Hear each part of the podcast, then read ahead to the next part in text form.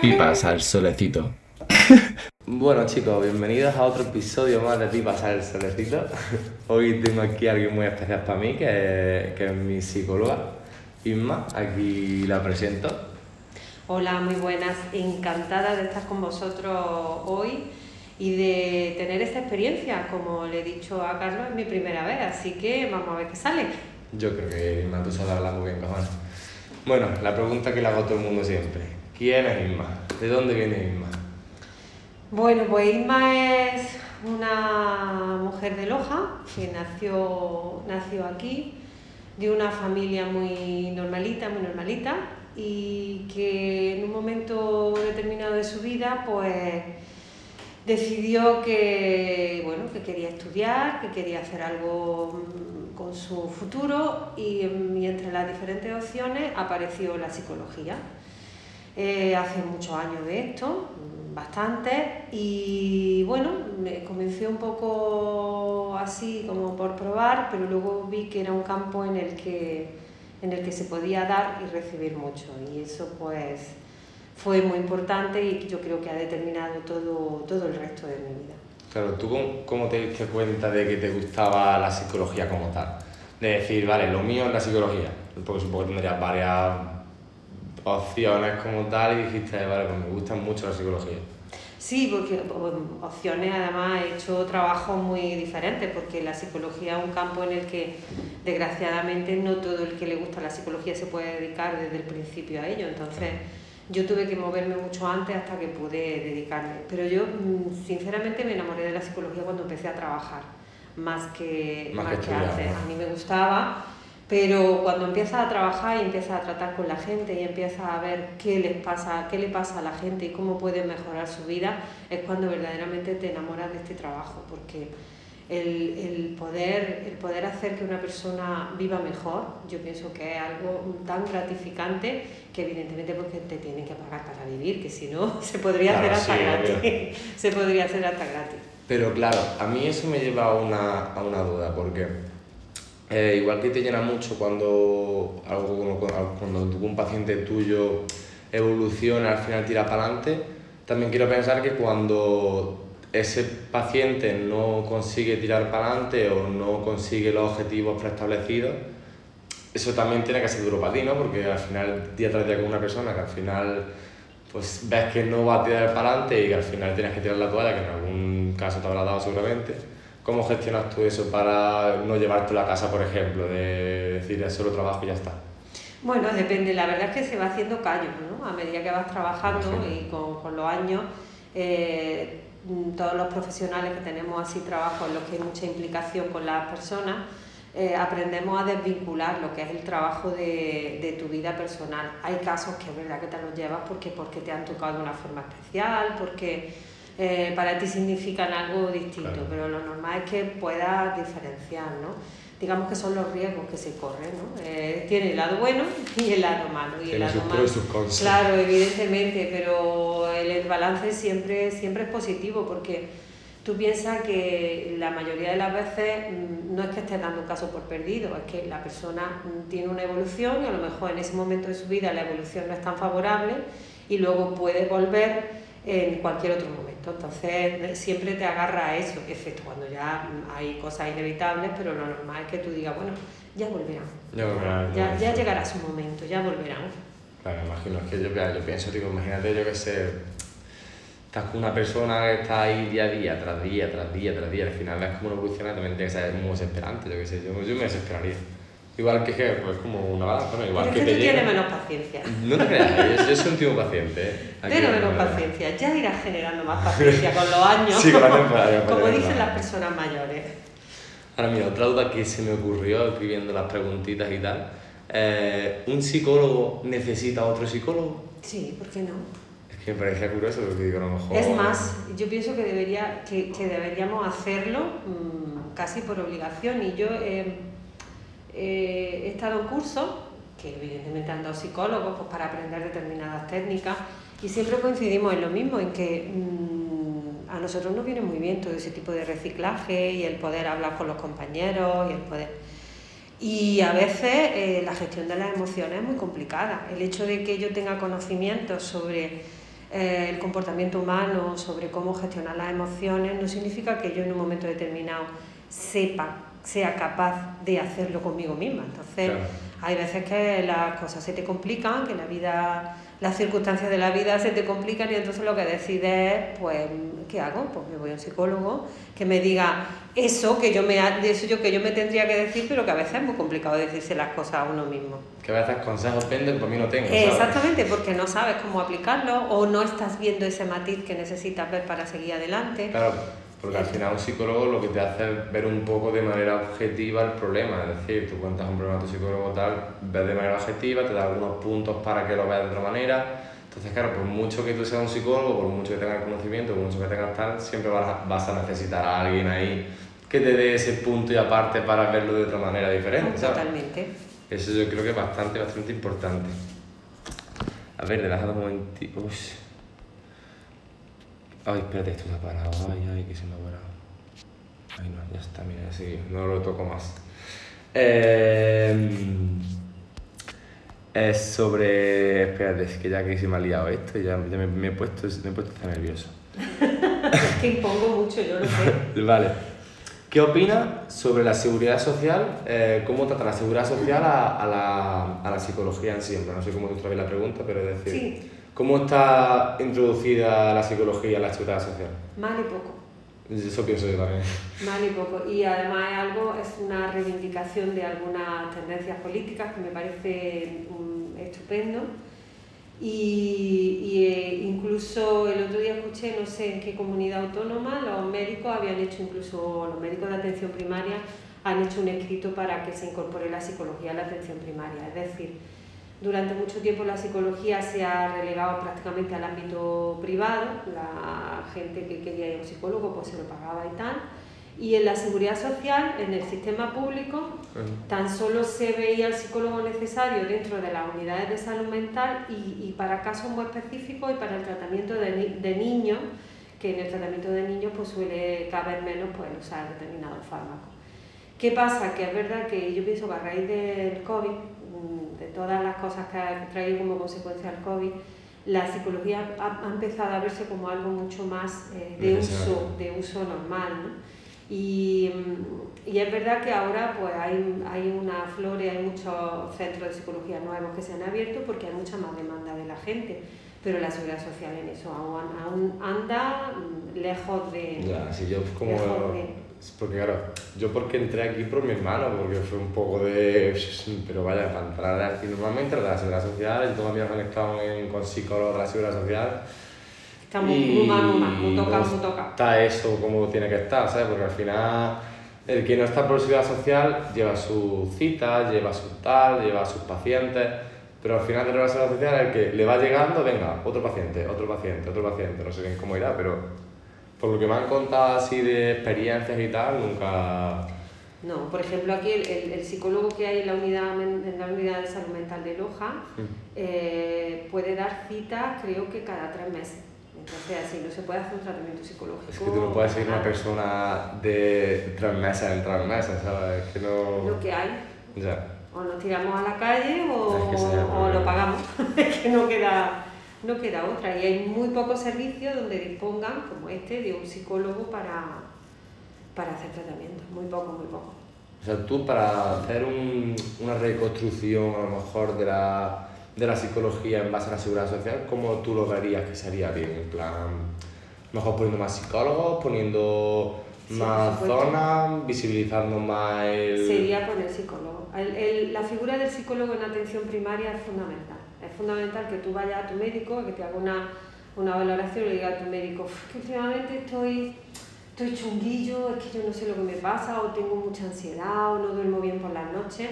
Si en ese momento el, el médico dispusiera de un psicólogo y le dijera, bueno, vale, yo te voy a mandar que te valore el psicólogo y si vemos que la cosa se agrava, pues vuelve y ya ponemos alguna medicación o algo. ¿no?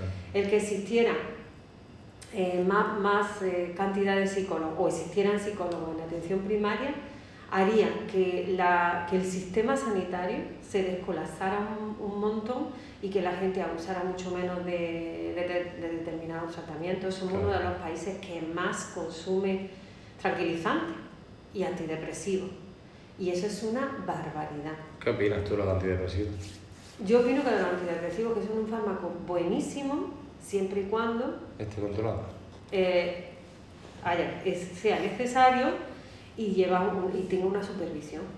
Pero los fármacos son muy buenos, sin embargo, si los fármacos no son malos, lo malo es que eh, el control que se hace de cómo se toman y la automedicación hacen que a veces mm, los fármacos no, no, no sirvan como deben de servir y pierdan su utilidad, que es lo peor. Creo que yo lo de los fármacos y tal, sí que es verdad que lo veo como algo bueno porque te puede hacer ese empujoncito para poder seguir para adelante. Pero claro, es que también he visto tanto el empiezo con el fármaco y convierto ese fármaco en mi droga cotidiana del día a día, en mi salvaconducto, por así decirlo, y es como, hostia, es que así no funciona eso. Eso es como un empujón, no la capa, ¿sabes? De que estoy aquí y ya está. Que eso sí que es verdad que es algo que lo veo. Yo estuve un tiempo que ya estaba, no me gustaban los fármacos, los antidepresivos y tal, porque yo lo veía y digo, joder, al final es como que te están evadiendo de la realidad que estás viviendo. Pero claro, me di cuenta que era hacer eso para, de, en, un poco, en un tiempo indefinido, ya por fin ser autosuficiente y no depender de esas ayuda. Es un bastón Sí, un bastón, básicamente. Una muleta, tú tienes un pie roto y necesitas una muleta para, para moverte, porque quieres moverte. Claro. Luego la muleta cuando deja de ser necesaria, pues se corta y ya está, no hay problema. Bueno, vamos a irnos a una preguntita así muy puntual que me dijo, que esto me dijo mi, mi- un jefe mío de práctica, que me dijo, le comenté lo del, lo del podcast y me dijo, hostia, pues pregúntale cómo gestionar la ira. Dice, porque yo tengo problemas para gestionar la ira y no sé cómo gestionarla y, y qué- de qué manera podrías eh, entremeterla, por así decirlo. En plan, estás enfadado un día de que no puedes más, ¿cómo, ¿qué haces para no reventar? Ah, la ira es una emoción que tiene unos antecedentes. O sea, es decir, esa, esa ira está provocada por algo. Probablemente porque hay algo que no funciona dentro de ti. Nosotros, eh, eh, nosotros tenemos unas emociones diarias eh, en función de lo que nos está pasando. Y tenemos forma de ser, nuestra forma de ser. Hay gente que es más impulsiva y gente que es menos. Entonces, eh, habría que ver, cuando a ti te preguntó tu jefe de práctica, a qué, se, a qué se refería con esa ira. Probablemente a que en determinados momentos mm, salta, se enfada y no controla. ¿no? Estamos hablando de una impulsividad no controlada. Para ello tendrá que ver de dónde viene y si verdaderamente la quiere controlar, que hay gente que no, que hay gente que le gusta ser así, ¿no? Pero si realmente tiene que controlarla tendrá que ver de dónde viene. Y probablemente bajar mucho su nivel de activación. Es una cosa que hemos hablado muchas Sí. veces. Eh, si yo soy una persona que estoy siempre al límite, porque tengo mucho trabajo, porque estoy muy estresada, porque tengo muchas cosas que hacer, porque me exijo mucho a mí mismo, por un montón de cosas. Estoy siempre, es como que estoy siempre con el vaso casi casi lleno, ¿no? Entonces, si estoy siempre con el vaso casi casi lleno, cualquier gota que caiga va a hacer Que- que, que se, que, se, que se derrame, ¿no? ¿Qué ocurre? Que no, si tenemos que aprender, si yo soy, si yo tengo muchas cosas, quizás tengo que aprender a tener menos para que el vaso esté un poco más vacío. Si mi vaso está más vacío y viene agua, evidentemente no se va a derramar. Entonces muchas veces yo pienso que el problema viene de eso, de que nos ponemos al límite pensando que lo vamos a soportar todo y todo no tenemos por qué soportarlo. Entonces luego hay consecuencias, hay quien las consecuencias son esas, ¿no? el, el hecho de que yo no pueda controlar en un momento determinado y dé mm, respuestas o tenga respuestas que no me gustan, porque estoy tratando a la gente mal o a mí mismo, porque tengo esa ira, podemos llamarlo ira, pero es verdad que en otra, eh, es verdad que si yo eso lo disminuyo, voy a estar mucho mejor. Claro, Si yo final- disminuyo, entonces habrá que valorar. Eh, chico, ¿a ti qué te falta en la vida? ¿Qué pasa? ¿Que trabajas mucho? Pues tendrás que aprender a descargar un poco del trabajo. Eh, ¿Que necesitas dedicarte un tiempo para ti y hacer algo de ejercicio físico para estar más relajado? Pues tendrás que hacerlo. ¿Que en mitad de la mañana tienes que hacer un descanso y tomarte, en vez de tomarte dos cafés, tomarte dos tilas? Pues igual eso te ayuda. Es, es un poco conocerse para, porque queremos controlar ese momento en concreto, y ese momento en concreto a lo mejor ya no podemos. Claro, el Cuando el vaso, cuando el vaso se está, cuando el, el- el agua del vaso se está derramando, tú por mucho que le des a los filitos para arriba es como el helado. Cuando se te está derramando el helado, eso ya no tiene arreglo. Entonces la historia está en, en tener el vaso más vacío, en saber cómo tener el vaso más vacío al principio. Y luego puedes aprender a morderse la lengua, que eso funciona. Hay algunos que se han envenenado, ¿eh? Que a veces yo creo que la gente, o sea, yo porque soy un tío muy tranquilo, no, no soy tan impulsivo y no... A veces sí, como todo el mundo, pero sí que es verdad que no soy una persona que no soy tan impulsivo. Y cuando, por ejemplo, de la gente que, eh, te pongo un ejemplo, si estás en tu casa con tu compañero de piso o algo y haces algo mal y en vez de decir, hostia, bueno, pues se lo voy a decir de buena manera, ya, joder, es que lo has hecho fatal, es que lo has hecho no sé qué, no sé cuánto, ese momento de impulsividad que te ha salido a la vez, yo creo que eso que aprender a gestionar un montón, porque yo eso, por ejemplo, lo intento ¿A gestionar. que eso la primera vez no te ocurre? No, Tú no. tienes un compañero de piso y la primera vez que te deja el vaso, el, el vaso del yogur encima de la mesa y a ti te da mucha rabia, la primera vez que tú no, se lo, no, no, Claro. no le montas el pollo. A la quinta a lo mejor se lo monta. Entonces te tendrás que plantear, quizá tendría que haberse dicho la primera de buena. Oye, perdona, mm, ¿te importa quitar el vaso cuando termine de comerte el yogur que me da una rabia y me da mucho asco encontrármelo al día siguiente tú lleno de mosca? Por ejemplo. Anticiparse, anti- anticiparse a la Es decir, situación. muchas veces el problema es que pasamos, pasamos, pasamos y cuando decimos no estamos diciendo eso.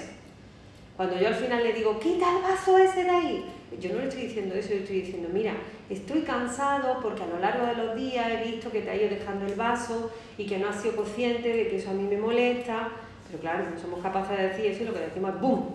el bombazo, ¿no? Entonces muchas veces es cuestión de anticipar. Si yo tengo esa, esos momentos, tengo que anticipar por qué me viene. ¿Y por qué no he gestionado en ese momento antes esas emociones que yo tenía y por qué no he dicho, no he hablado antes de eso? O sea que para que una persona impulsiva aprenda a controlar un poco su impulsividad es eh, adelantarse a ese momento de impulsividad. Es decir, Claro, tiene que aprender a estar más relajado y segundo, a expresar sus emociones. Porque esa impulsividad no viene de ese momento, esa, esa impulsividad seguramente ha ido creciendo antes, el vaso se ha ido llenando antes. Entonces tiene que aprender a hacer todo eso. Y que me parece súper curioso como la falta de comunicación de tus sentimientos, como yo qué sé, digo yo porque quedo con mis amigos y mm, cuando estoy rayado o algo pues se lo cuento a ellos, cuando no hablo con quien sea, pero es que tío, hay mucha gente que no es capaz de abrirse a sí misma, pero no es capaz de expresar lo que siente en ese momento, no sé si me, no sé si me explico. Eh, te pongo un ejemplo, un amigo mío estaba pasando por una mala racha porque a lo mejor lo dejó hace poco con su novia y está un poco ahí más tiradillo y sabe que está más tirado pero como que tampoco es capaz él de, De pedir ayuda. de pedir ayuda, en plan, él sabe que tiene que pedir ayuda y es consciente de que no está en su mejor día pero tampoco sabe cómo afrontar esa situación para poder ayudarse a sí mismo, no sé si me explico. Mm, Totalmente. Pero eso, eso va, se basa. Mira, ayer hablaba yo con una chica que va a ser madre, que está embarazada, y decía, y hablábamos de, del- porque ella trabaja en integración social y, y ha tenido muchos problemas en su vida, mm, familiares, y decía que una de las cosas que más le preocupan es evidentemente cómo va a educar a su hija, y que, y que una de las cosas que más quiere para educar a su hija es aprenderla, enseñarla, perdón, a que mm, sepa expresar sus emociones. Y eso es fundamental. Y yo le decía, aprender a expresar las emociones, ponerles nombre y, eh, y saber pedir ayuda va a hacer que una persona tenga una estabilidad increíble a lo largo de la vida. es Es que la mayoría de, la- de todos los conflictos que tenemos con otras personas están derivados de, bueno, de la personalidad de la otra persona, pero muchas veces de que nosotros no somos capaces de decir las cosas. El decirle a una persona, oye, mira, mm, no hables así que me molesta, ¿vale? No hables así que me molesta porque hace que me sienta mal o, o no, me, no me digas así, ¿no? O decirle a tu padre, pues cada vez que me dices que soy un fracasado, a mí me duele, papá, pero decírselo bien.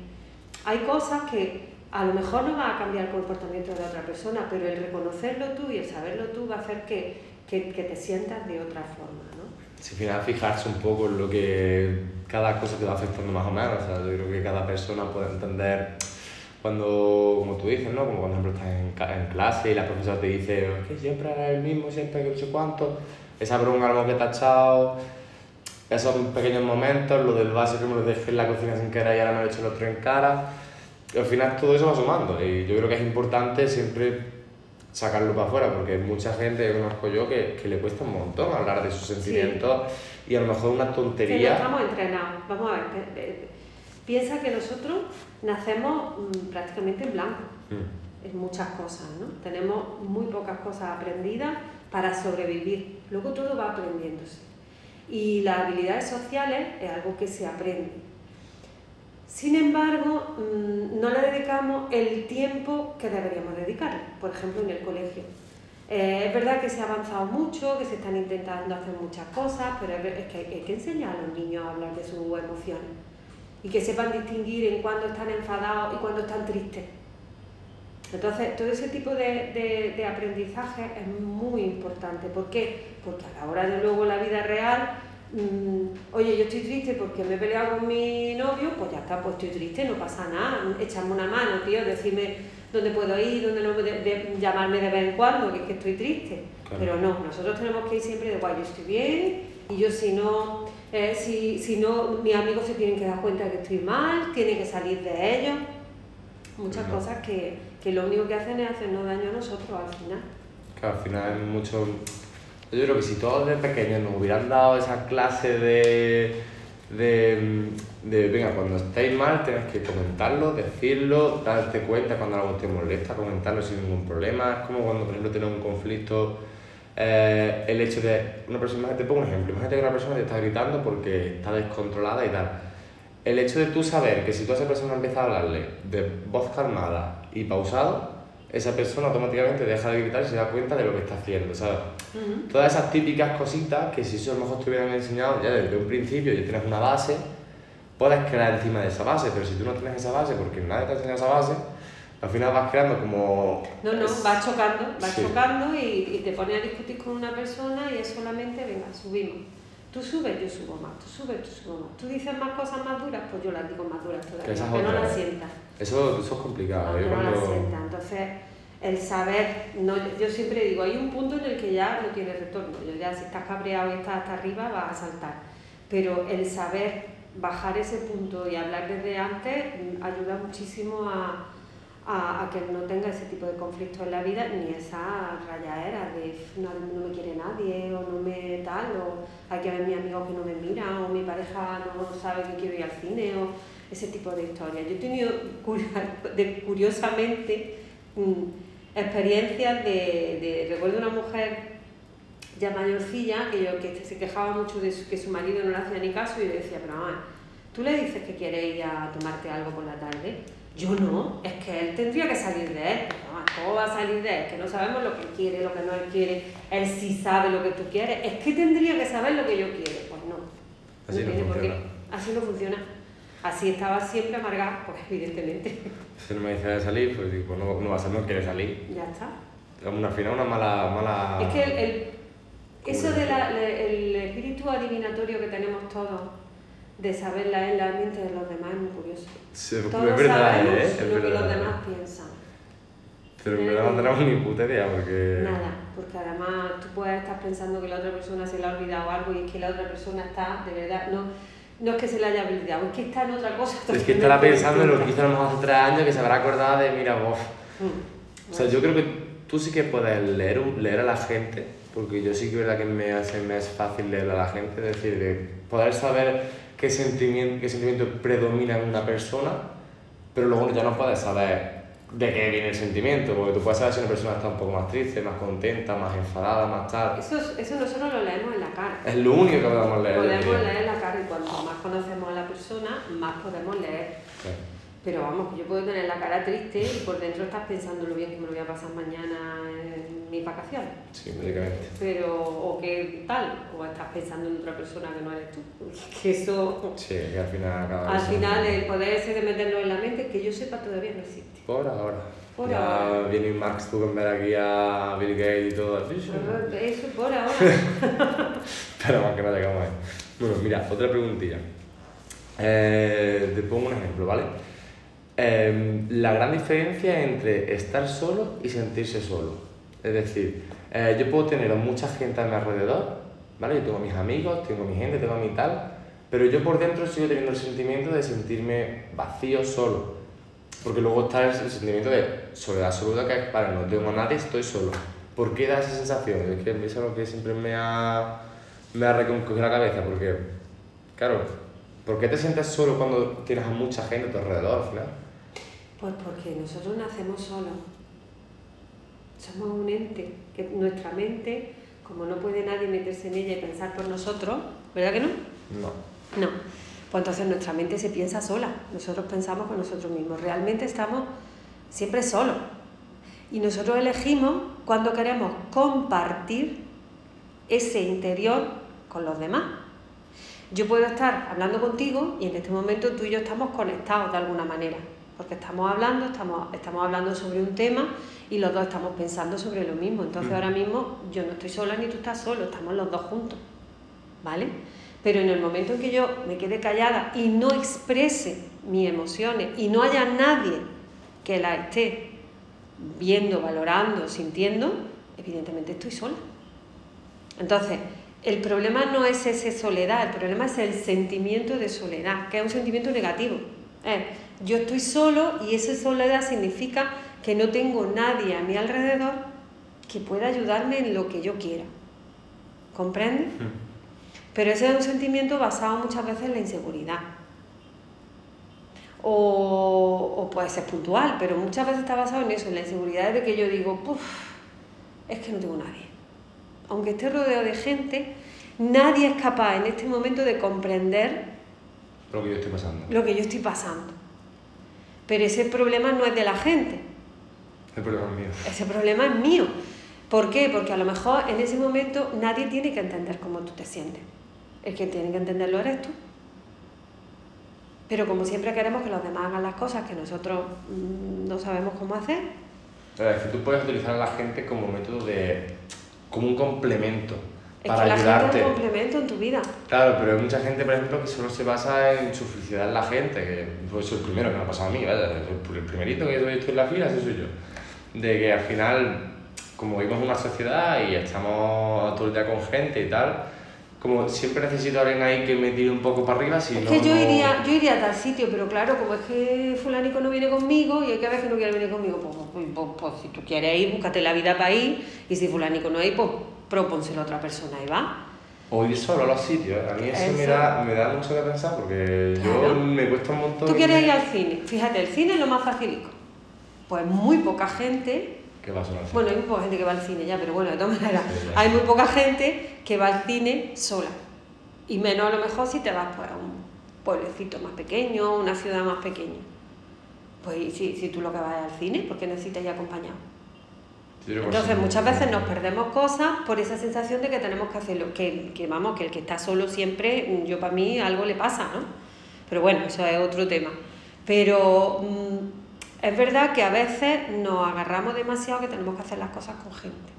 Y a mí me pasa mucho. Yo últimamente... Y la gente entretiene mucho, da, mucho Sí, más, sí, da, sí. da más tiempo a hacer otras cosas si no estoy con gente que si estoy con... Es que con gente te pasa el tiempo más rápido, haces menos y Bueno, cuando exacto, gente te entretienes con cualquier cosa. Sí, cuando estás solo ya te pones pim, pim, pim, pim, pim, pim. Pero ese sentimiento tú planteatelo, cuando tú creas que tienes, es que el sentimiento de que estoy solo no es un sentimiento de estoy solo, el sentimiento es de inseguridad, de me falta alguien que me apoye o algo que me apoye. Yo siempre pongo el ejemplo de la mesa. Sí, eso explica a todo Cristo. Claro, porque además me, me, me resulta muy gráfico y muy bueno. Nosotros somos una mesa, el tablero de una mesa y la mesa necesita sus patas. ¿Qué son las patas? Pues pueden ser personas o pueden ser otras cosas. Pueden ser tus aficiones, Hobby. las cosas que a ti te gustan, lo que es el deporte, todo lo que es. Entonces, cuantas más patas tenga la mesa y mejor colocada, más estable estará el tablero de tu vida. Ahora, si tú solo tienes dos patas, una es mi pareja y otra es mi amigo fulanito, y no tengo nada más, en el momento una. que se me vaya una pata, que se me puede ir por muchas cosas, es que la mesa no se sostiene Que se cae. que se cae. Se Entonces, no siempre las patas tienen que ser personas. ¿Que son personas? Estupendamente, ya tienes trabajo, porque si tú tienes una pata que te sostiene a ti, tú tienes que sostener esa, ese tablero también. Así que cuantas más gente tenga yo ahí, a más gente tengo que atender. Claro, esa, esa, esa, esa es un Esa es montaje. otra, ¿eh? Y eso es me lo he otra. pensado yo, claro, las que tienen que... Claro. Si las tienes para que te mantengan, también tienes que mantener Ah, si no, no, si no, no sirve, ¿no? Tiene que ser una Por eso es mejor buscar también más cosas, otras cosas distintas en tu vida que mm, yo siempre digo que las aficiones tienen que ser individuales, no puede ser. Yo esta gente que me parece muy bien que ellos se quieran tanto y lo hagan tan cuando tienen una pareja y lo hacen ya, lo hacen todos juntos. Venga, vamos al gimnasio juntos y vamos a la piscina juntos y vamos al cine juntos y, y ya si no vamos juntos a ningún sitio mm, me parece muy bien, se quieren mucho, lo hacen, pero ahí tienen un riesgo muy Pero es grande. necesario el separarte un un poco. riesgo muy grande y además muy pocos temas de conversación. Porque si yo me voy al cine con otra persona, puedo comentarle a mi pareja el cine, la, la película que he visto y lo que me ha contado la otra persona. Pero si solo estoy con ella, con ella, ¿Mm? con ella, con ella, con él o con lo que sea. Ajá. Claro, porque esa es otra, el tema de las relaciones. Yo el tema de las relaciones me parece muy complejo, porque claro, ¿cómo se debe de llevar una relación bien? ¿Cuál es la manera más sana, por así decirlo, de mantener una relación? Porque al final es que depende de cada persona, ¿no? O- Y de cada relación. Es que es muy, va- muy relativo. De cada porque- relación. Siempre y cuando se, sea. El, el problema de la relación es comunicación y respeto. Sí, yo creo que son las dos claves. Esas son las dos claves de una relación. Comunicación y respeto. Si las dos cosas están, cada uno que haga la relación como quiera. Ya puede ser una relación que se ven una vez al mes o que se ven 24 horas todos los días. Pero tiene que basarse en eso. Porque es muy complicado que esté equilibrado las dos cosas. Es que las relaciones son complicadas, ¿eh? Aquí donde se, donde se ve muy bonito todo. Claro, porque los psicólogos tenemos que vivir. Pero faltan psicólogos aquí, cojones. Es que no hay psicólogos. Sí, sí, a ver, lo, lo hay, lo que no son gratis. Ese es el problema. Es que hay mucha gente que no va al psicólogo. Yo, la gran mayoría de mis amigos nunca han estado en un psicólogo. Y gente que ha estado en psicólogo que ha tenido una mala experiencia en el psicólogo porque el psicólogo pues, no era un buen psicólogo y ya no quiere más psicólogo. Darle un mensaje a esa gente, Irma. Dile, dile a esa A gente que vaya al psicólogo. Los psicólogos somos personas, es lo primero que voy a decir. Yo no creo que haya ni bueno ni malo. No somos dentistas. El dentista tú vas, abres la boca, te mira la boca, te lo limpia, te hace un empaste y ya está. Eh, como somos personas, pasa lo, pasa lo mismo que con nuestros maestros. Hay maestros que a ti te han caído muy mal y a tu, y a tu compañero les caía estupendamente. Somos personas y tenemos cada uno una técnica de funcionamiento. Para cada persona que acude a un psicólogo, evidentemente habrá un psicólogo con el que contacte mejor, que conecte mejor Mm. y técnicas con las que le sea más fácil eh, superar aquello que, aquello que le preocupa o aquel problema que tiene. Entonces yo siempre digo, eh, tú vas un poco, con un poco de idea, pide referencia, busca tal, vas, mira por internet, los comentarios, todas esas cosas, si hoy en día eh, se sabe mucho de todo. ¿Que te parece bien? Vas. ¿Que no te parece bien el primer día, cómo te has sentido, cómo te ha hecho sentir? Pues adiós, muy buena. Pero eso no significa que los psicólogos no sirvan, no. Ese psicólogo no cuadra o esa psicóloga no cuadra contigo, por lo que sea. Dale la oportunidad a otro, que si ya el segundo, mm, ahí algo está fallando. A lo mejor no el psicólogo, a lo mejor eres que no quieres abrirte. estás- no estás con la actitud Necesaria. ¿Entiendes? Pero que siempre hay que tener en cuenta eso. Y además yo, yo cuando yo soy muy reacia a que me, a que me pregunten, oye, ¿a quién puedo ir? ¿Quién me recomiendas? Tal. Yo soy muy reacia por este tema. Y todo el mundo le digo lo mismo. Intento buscar, a lo mejor de entre la gente que yo conozco, a quién más podría. Eh, porque pregunto para quién es, cómo es, entonces intento y siempre le digo lo mismo, mira, esta es una recomendación mía, totalmente subjetiva. Mm, Vosotros vais, que os parece bien, seguís, que no, pues buscáis otra persona o algo porque evidentemente esto lo, lo importante es seguir buscando ayuda, ¿no? Es, Claro. yo lo necesito y voy a hacerlo. Pues no se va la gente a la Virgen de Lourdes. Pues yo pienso que nosotros por lo menos hablamos. O sea, por lo menos un consejito. Por lo menos día. hablamos. Te un- Algo te llevará, aunque sea el cabreo, pero algo te lleva. Y la. Virgen de Lourdes no tiene absolutamente nada más que lo que tú quieres. Lo que tú quieras imaginar, lo que tú quieras pensar. Y ya está. Bueno, te voy a hacer otra preguntilla. Eh, ponte en el caso en el que te está dando un ataque de ansiedad por X cosas, ya sea por familiares, lo que sea. ¿Cómo tú tienes que gestionar ese ataque de ansiedad? ¿Qué métodos puedes utilizar para rebasarlo o hacer lo que se quite lo antes posible? O... como sea. Si eres una persona que mm, tienes tendencia a tener crisis de ansiedad, ¿vale? El psicólogo. Eh, tienes que aprender a gestionarlo antes. Vamos a ver. Mm, eh, vas a- es lo mismo que lo de que decíamos antes de la ira, ¿no? Mm. Eh, hay que aprender a tener mis niveles de ansiedad más bajos. Pero si yo a mí ya me está dando la crisis de ansiedad, o es la primera vez o tal, lo primero que hay que hacer es no asustarse. Porque yo sé que la crisis de ansiedad da mucho miedo. Porque tú sabes que te está pasando algo, que te estás poniendo mal, todo el mundo piensa que es una crisis, un- una- un, un ataque cardíaco, porque el- Mm. los síntomas son como parecidos. Eso es lo primero. Y lo segundo, déjate ayudar.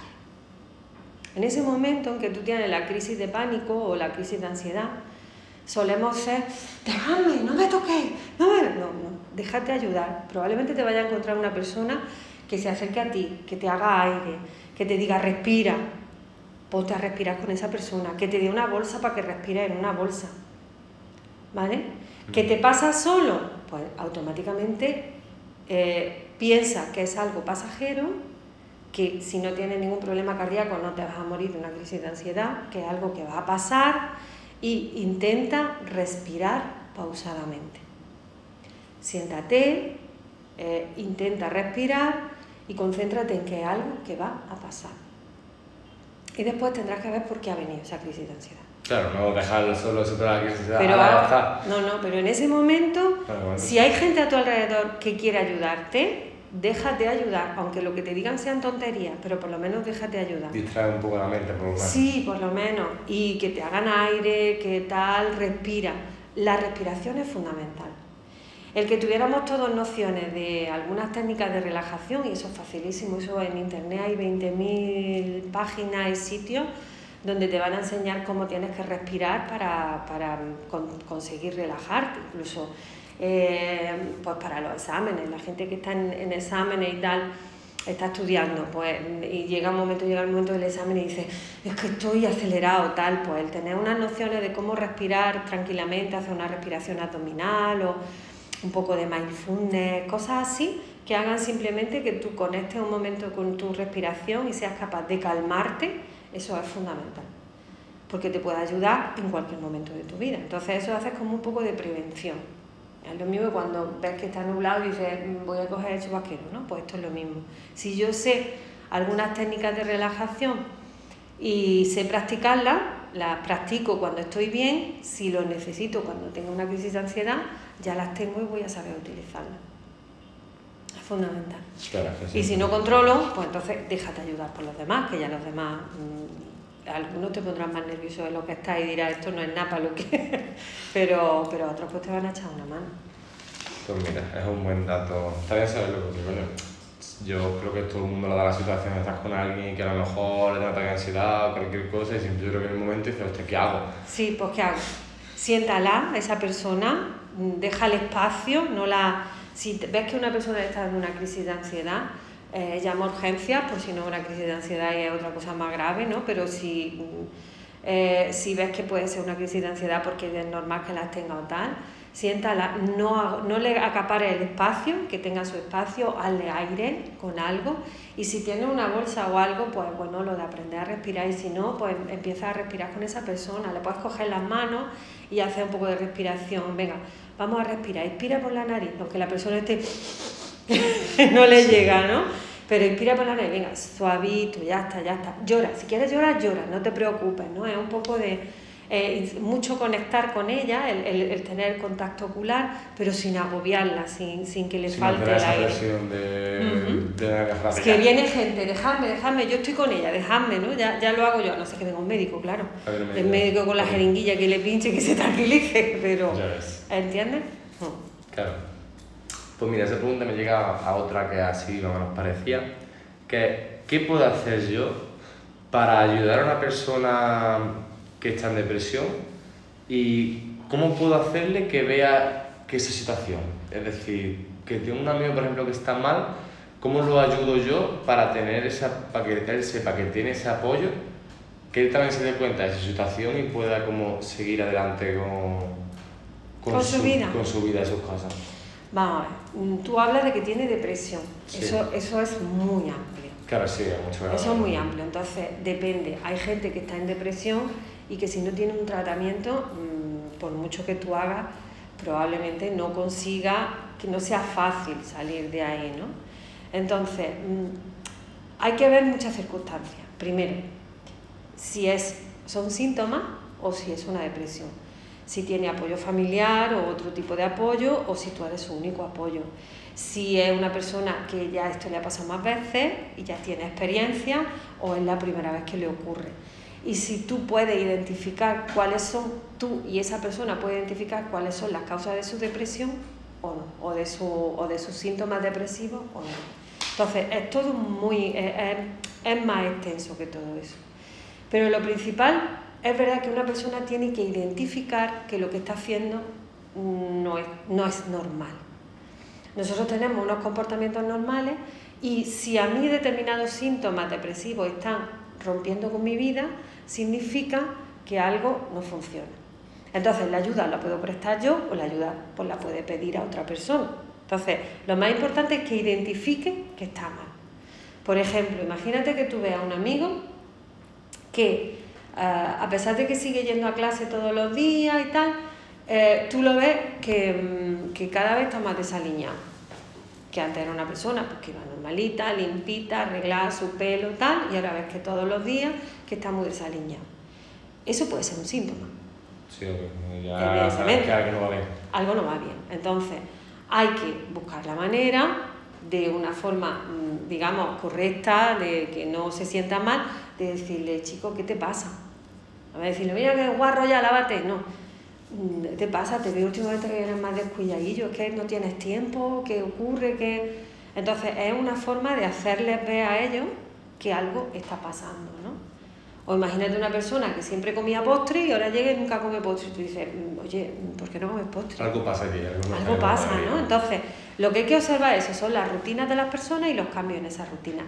Y hacérselo ver a ellos, porque a lo mejor ellos no se han dado cuenta de que es que ya no me apetece comer postre. ¿Por qué? Porque a mí el postre antes me hacía ilusión y ahora no, porque estoy triste. Pero eso pasa mucho, de no darse cuenta a la otra persona de cómo está. Ahí es donde está nuestra labor como ciudadano y amigo el hacerle ver a esa persona que está viendo cambios en su forma de comportarse y que esos cambios pueden ser consecuencia de algo. ¿no? Claro, eso es muy importante porque al final yo creo que si no tienes a alguien que te dice, yo lo que te estoy viendo que llevaba ya un par de días rayado, no sé qué, no sé cuánto, que a lo mejor tú sabes que También el tiempo es importante, un par de días es normal que tú estés rayado por cualquier cosa. Imagínate que se te ha roto el frigorífico, tienes que comprar uno, no sabes cómo hacerlo, te va a costar mucho dinero, no sabes a quién pedírselo, sabes qué tal, qué cual, y está rayado con el frigorífico. Eso puede durar dos o tres días hasta que tengas uno nuevo, ¿no? Y ya hasta que haya solucionado ese conflicto. El problema es que eso se perpetúa. Entonces, si eso ya sí dura eh, 15 días, 20 días, tal, pues ya sí puedes coger y, y, decirle, oye, te pasa algo, te puedo echar una mano.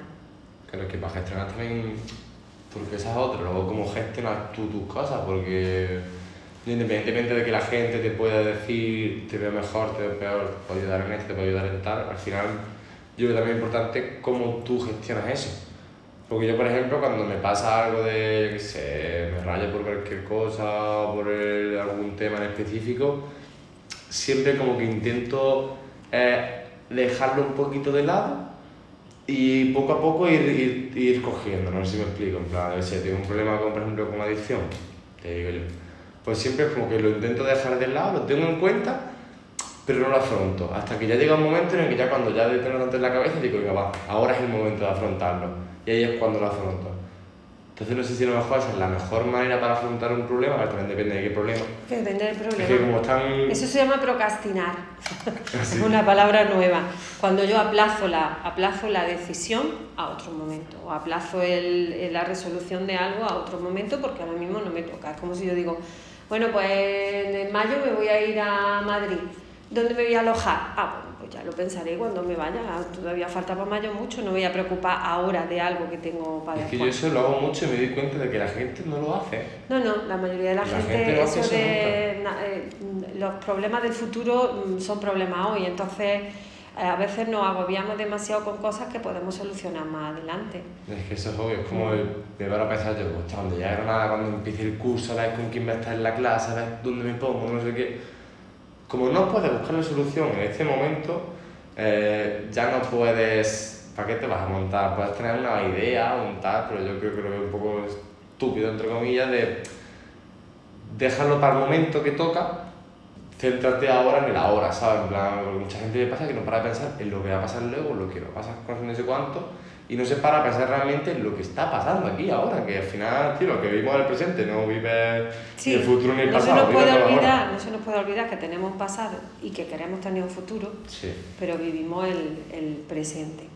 Es que Tampoco lo plan carpe diem, que es muy exagerado, pero Sí, es, ya, verdad, es verdad que, que a veces estamos demasiado pendientes de, de lo que va a pasar mañana, ¿no? Y no nos centramos en, en vivir el momento, en disfrutar sobre todo el momento actual de lo que esté haciendo, da igual. Que es lo muy importante, yo creo que al final es que tienes que disfrutar el día a día. Eh, yo qué sé, digo yo, estoy rayado por algo en mi vida y ahora cojo y me salgo al parque un rato con un amigo mío. Pues en vez a lo mejor de estar rayado en ese momento, luego ya me rayo. O intentar solventar ese problema saliendo un rato a, al parque, lo que sea, porque esa es otra, que cuando estás mal, obligarte a salir es súper importante, eso lo dijiste tú mucho atrás, y es algo muy importante, de, aunque tú no tengas ganas de salir porque estás muy mal, porque estás muy no sé qué, oblígate, porque yo creo que es importante, en que si no, no... no La no rutina hay que mantenerla. El- en el momento que yo no soy capaz de mantener mi rutina, es cuando. Rutina es todo, desde las cosas obligatorias hasta las cosas de ocio, hasta las cosas de deporte, las del autocuidado. Cuando yo no soy capaz de mantener mi rutina, es porque algo, algo no funciona. Entonces, eh, vamos a ver, yo siempre pongo el ejemplo: las madres y los padres, aunque les duela la cabeza y aunque estén resfriados, llevan a los niños al colegio, ¿no? Y se levantan. Mm. Mm, ¿Por qué? Porque su obligación es prioritario, porque saben que esos niños son sus hijos y dependen de ellos. Pues igual, nosotros dependemos de nosotros mismos. Si yo no soy capaz de mantener mi rutina, entonces algo está pasando. Y en mi rutina está que si yo tengo que salir con un amigo a dar una vuelta, pues salgo. ¿Que estoy menos hablador? Pues no pasa nada. Si es mi amigo, ¿no? ¿Me va a odiar porque un día no hable ni no esté lo mismo de graciosa que siempre? Claro. pues no debería, y si no, pues vaya amigo, ¿no? Pero es verdad, incluso si mi amigo me ve muy mal y me pregunta, oye Isma, ¿qué te pasa? Pues "Uf, es que estoy muy rayada por esto, a lo mejor me da un punto de vista distinto que hace que todo ese rayamiento que yo tenía cambie. Claro, es que muchas veces, es que yo se me fija un montón, a lo mejor algún amigo que le cuesta mucho más hablar, como tengo el caso de que le cuesta mucho más expresarte, de esas personas que, es que le cuesta mucho, no es porque no pues no quiera. lo obligues, No, tú yo- lo dejas. yo lo dejo, yo y le irá lo dejo. saliendo. Y, coño, ves como poco a poco, al final ya te va contando un poco más en consecuencia, porque claro, también va dándole como tips, ¿no? De a lo mejor llego yo y digo, pues mira, está el psicólogo hoy, a lo mejor no le pregunto como para que me cuente tal, pero a lo mejor empiezo a contarle yo sobre mí. Pues yo estar el psicólogo hoy, igual le he contado todo lo que tenía que contarle. O le hablas de una cosa gusto. totalmente distinta. O Que también- muchas veces surgen las cosas de otra forma. Te pones a hacer magdalena. Sí, y empiezas a hablar de la harina, de esto, de lo otro, de patatín y de mi abuela que hacía magdalena y yo no sé cuánto, y, y puede que así suelte cosas, fíjate.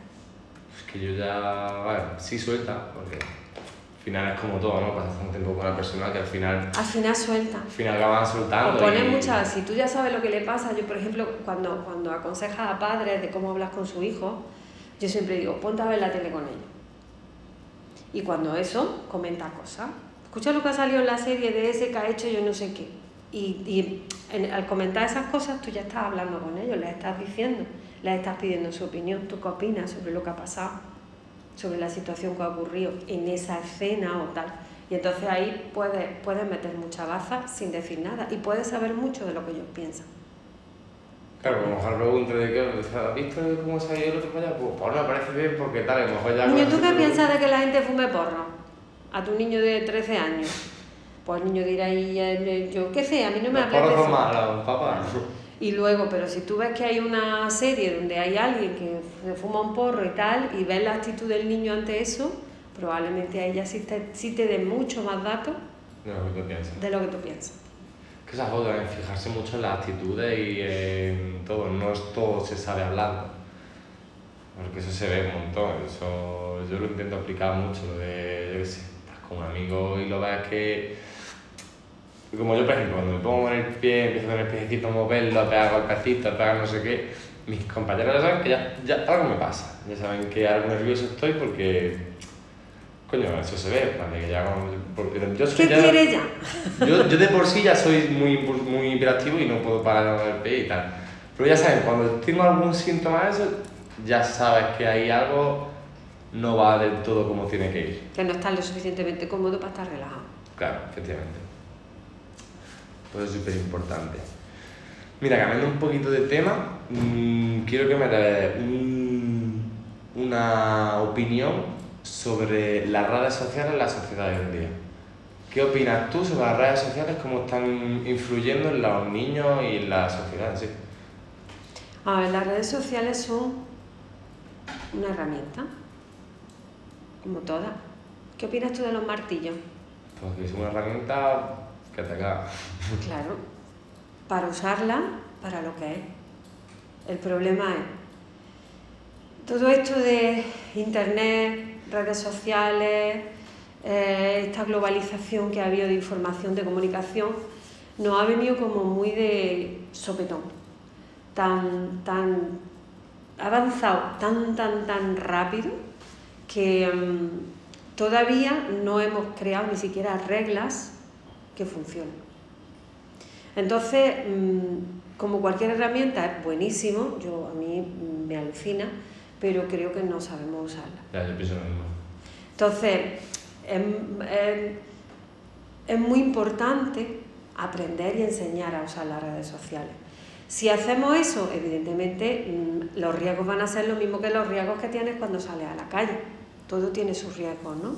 Pero, pero hay muchas cosas que están pasando que sí podrían evitarse de gente que está mal pues porque ha tenido experiencias muy negativas a través de las redes sociales o que gente que está súper enganchada con las redes sociales y que está olvidando que el mundo existe fuera. Claro, es que el simple hecho, por ejemplo, te pongo un ejemplo, el TikTok, la, el TikTok, la relación esta que es...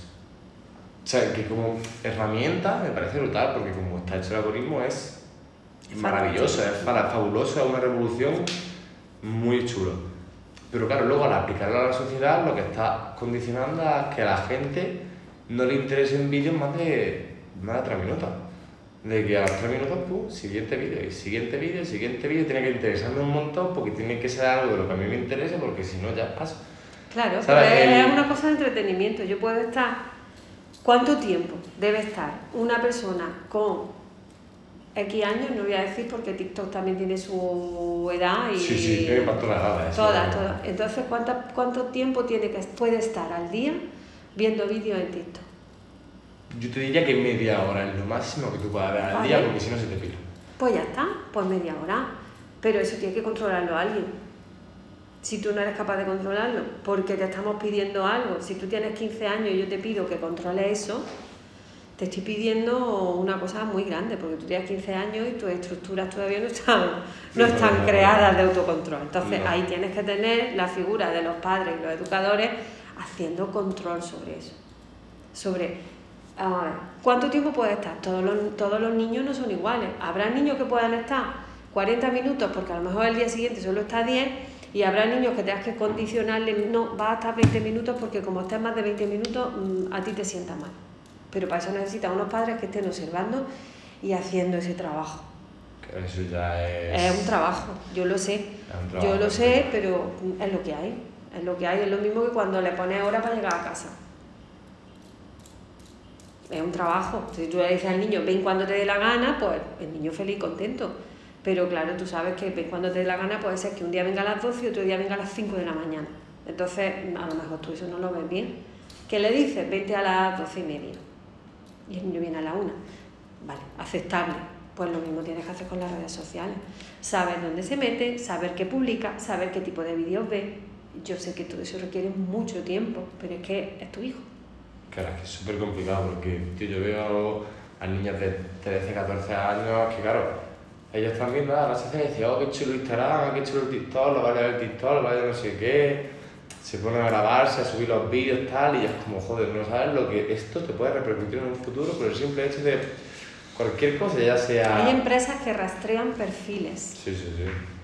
Entonces, si tú vas a entrar a trabajar en una empresa mm, que tenga mucha repercusión a nivel, a nivel de redes, probablemente rastree tu perfil de toda la vida para ver qué cosas ha publicado, cómo las ha publicado, y eso tenga mucho peso a la hora de admitirte o no admitirte a trabajar con ellos. Pues ya no solo eso, ya es también el hecho de la felicidad que te puede aportar una red social, por ejemplo Instagram, como al final cada red social tiene su utilidad. El TikTok, por ejemplo, es entretenimiento rápido, puro y duro.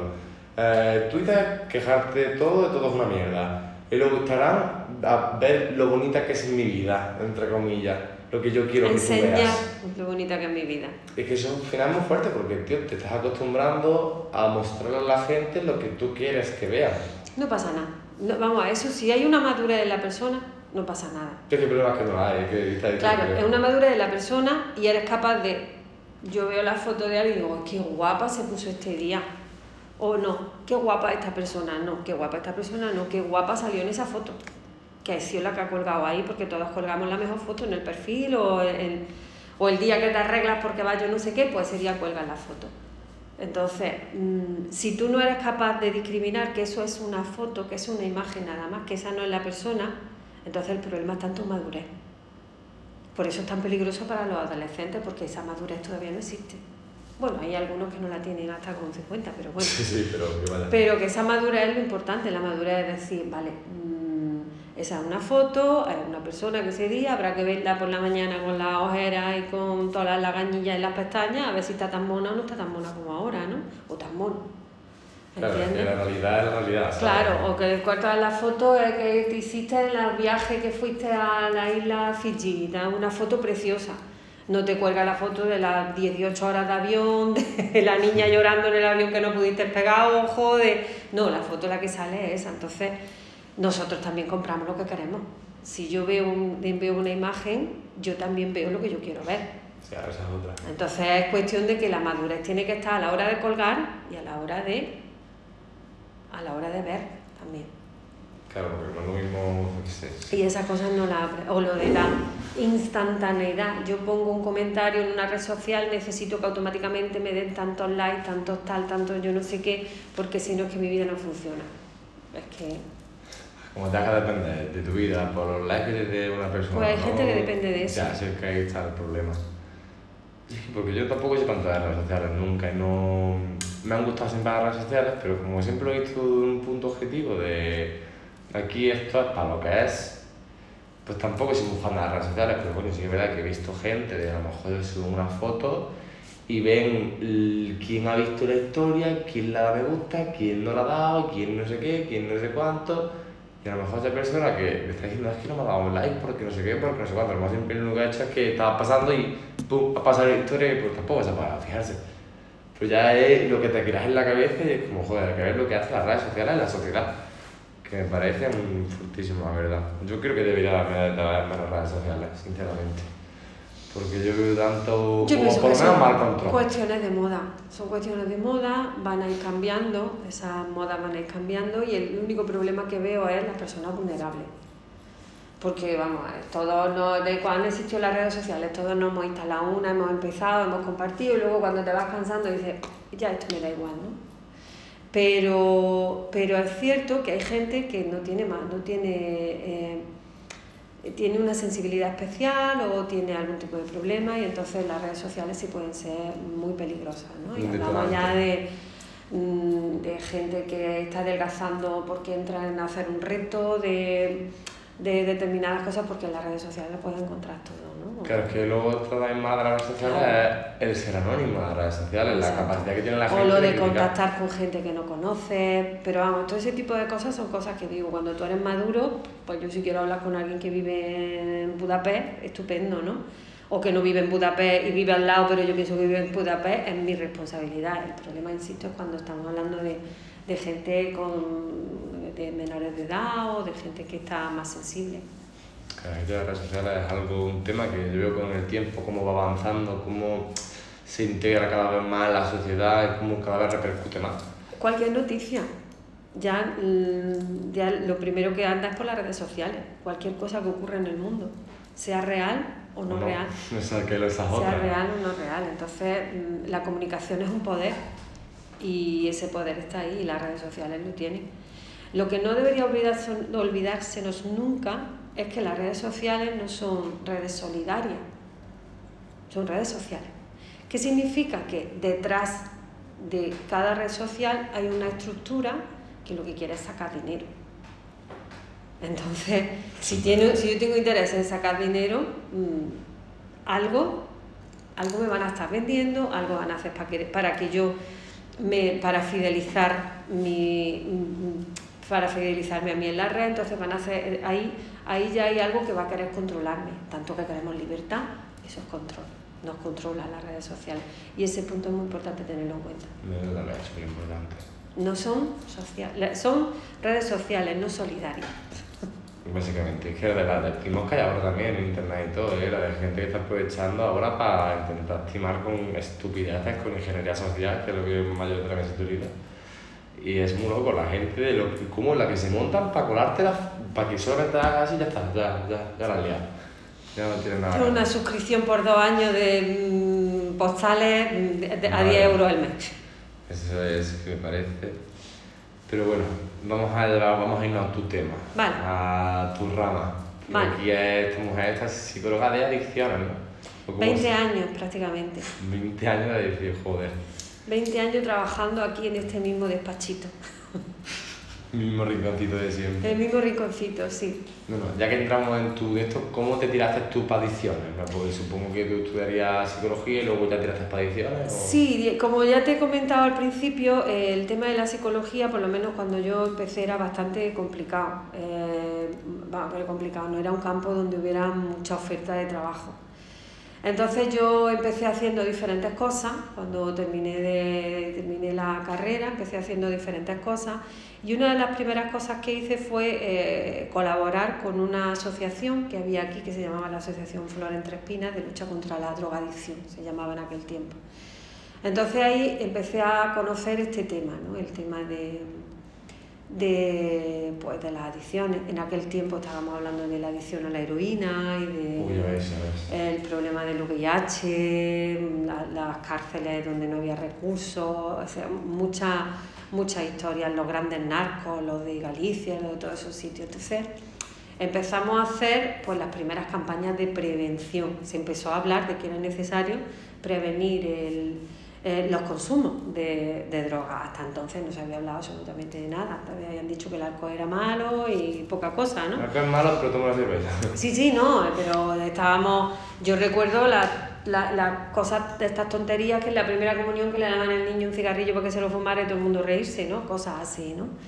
Em, que ahora son impensables, pero antes eran parte de la sociedad. O llegar a la consulta del médico y encontrarte el médico con el, con el cenicero lleno de colillas y fumando en la seguridad social. Eso son cosas que yo recuerdo, ¿no?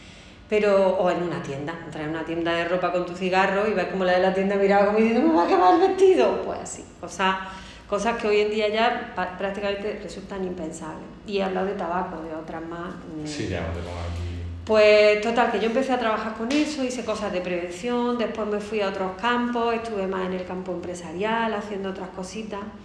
Y, y, luego pues surgió la plaza, se quedó, aquí había una persona trabajando, se quedó vacante y yo estoy a ella y desde entonces. Y desde entonces estoy aquí. Es un campo que ya me gustaba, desde que lo había visto anteriormente por, por el tema de la prevención. Mm. Y, y, es un campo que todos mis compañeros y compañeras siempre dicen que es muy vocacional. Aquí está... Estás porque quiere estar. Porque es muy desagradecido. es un trabajo que tiene muchas, muchas cosas buenas, pero que es un trabajo que es complicado. porque es muy duro. Yo siempre digo que, porque hay gente que dice, oh, es que esto es muy difícil, digo, ¿tú crees que si no fuera difícil, como está el mundo, me iban a pagar a mí un sueldo el Estado para que yo esté aquí dándote ánimo? Así tiene que ser de difícil.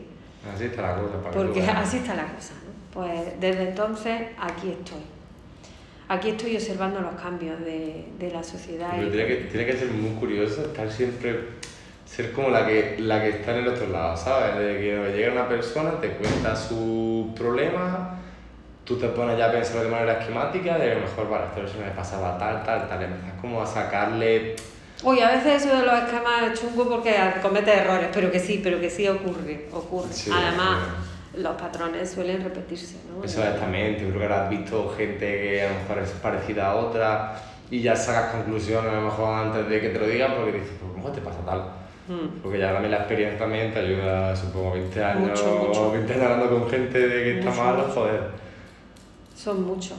Mm. Muchas personas. todos los días te tienen que contar 300.000 millones de movidas. o sea, Muchas y mm, te cuentan muchas cosas duras, muy duras, muy duras, muy duras. Y, y te das cuenta de, del- de lo que hace, ¿no? de las consecuencias y de las causas de- del consumo de drogas. ¿no? De las consecuencias porque evidentemente la gente que consume drogas siempre acaba teniendo problemas. Y de las causas porque las causas por las que una persona llega a, a perder el control, pues a veces son causas muy duras, ¿no?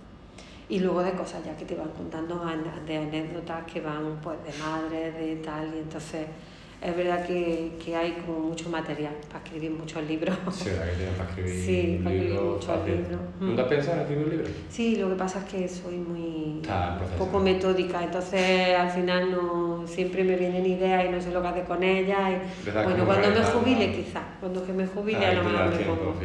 Mm. Bueno, veis que la primera preguntilla. Eh, ¿Cómo te das cuenta de que eres adicto a una, a una sustancia, ya sean porros, alcohol, lo que sea? En el momento que rompes tus rutinas por consumir la sustancia. Tú tienes una rutina normal, trabajo, amigos, eh, hobby, una rutina normal saludable. Y en un momento determinado empieza, yo no tengo ganas de andar hoy, yo me voy a quedar aquí, me voy a fumar un porrillo. En ese momento tú ya tienes un problema. En el momento que dejas de hacer algo que antes hacía y que te satisfacía. Eso está ahí siempre, siempre, siempre. Tú hablas con la gente y siempre que, no, yo antes jugaba al fútbol, no, yo antes me gustaba leer, no, yo antes, pero ahora ya. ¿Por qué lo dejaste? Porque te faltaba tiempo. Y en ese momento en que tú ya empiezas a emplear tu tiempo en eso, ahí ya podemos hablar de que es la forma más fácil de saber que tienes una dependencia. Hay otras más, ¿no? Sí, tienes eh, gasto de dinero, más, más gasto del dinero del que tenías previsto, el pasar mucho tiempo pensando en cómo, en cómo conseguir la sustancia, en cómo tenerla, en cómo consumirla, en consumirla y en las consecuencias de la sustancia, en la pérdida de amistades, el hecho de no ir a determinadas personas. Muchas veces que dicen, no, es que yo, este amigo es que es pesado, yo no sé qué, porque siempre te está diciendo, oye, te estás pasando.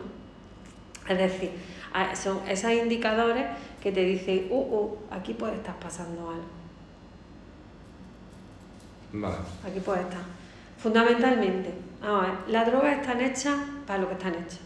Bueno, están hechas. Y las drogas existen desde que el hombre es hombre, son sustancias que hay en la naturaleza, unas modificadas y otras, y otras naturales, Naturales. naturales, son sustancias. Y el problema es que el hombre, mm, lo- los humanos no tenemos el cerebro preparado para consumir drogas. Nuestro cerebro no sabe cómo controlarla. Al final las drogas son un veneno, al final. Sí, totalmente. Un veneno lento, pero es un veneno. Entonces, y un, ve- un veneno que evidentemente hay gente a la que le hace más daño gente a la que le hace menos daño.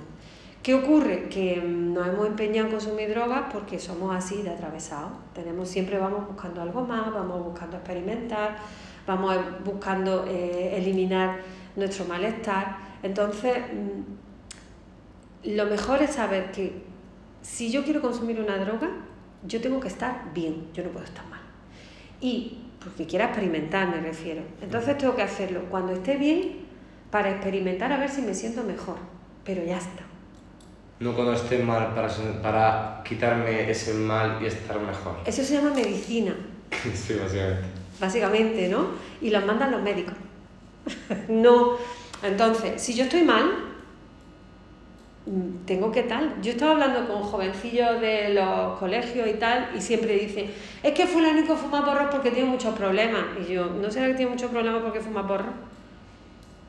Básicamente. Básicamente, es que tiene problemas con su ma- es que su madre está enferma, digo, vale, su madre está enferma, lo siento mucho, hay muchas formas de, de, de ayudarle o de buscar Vosotros podéis ayudarle, su familia le puede ayudar, pero lo que no puede hacer es fumar porro, porque eso no le va a solucionar nada. Es que al final, cuando tú rellenas eh, tu movida que tú tengas en tu cabeza, con tus cosas, con droga, lo que estás haciendo es como si fuera un hueco, estás en un pozo, y en vez de tapar el pozo bien tapado, pues le pones un par de hojitas encima para que se vea que está tapado, pero cuando pisas, pum, para abajo otra vez. Es que eso va del tirón.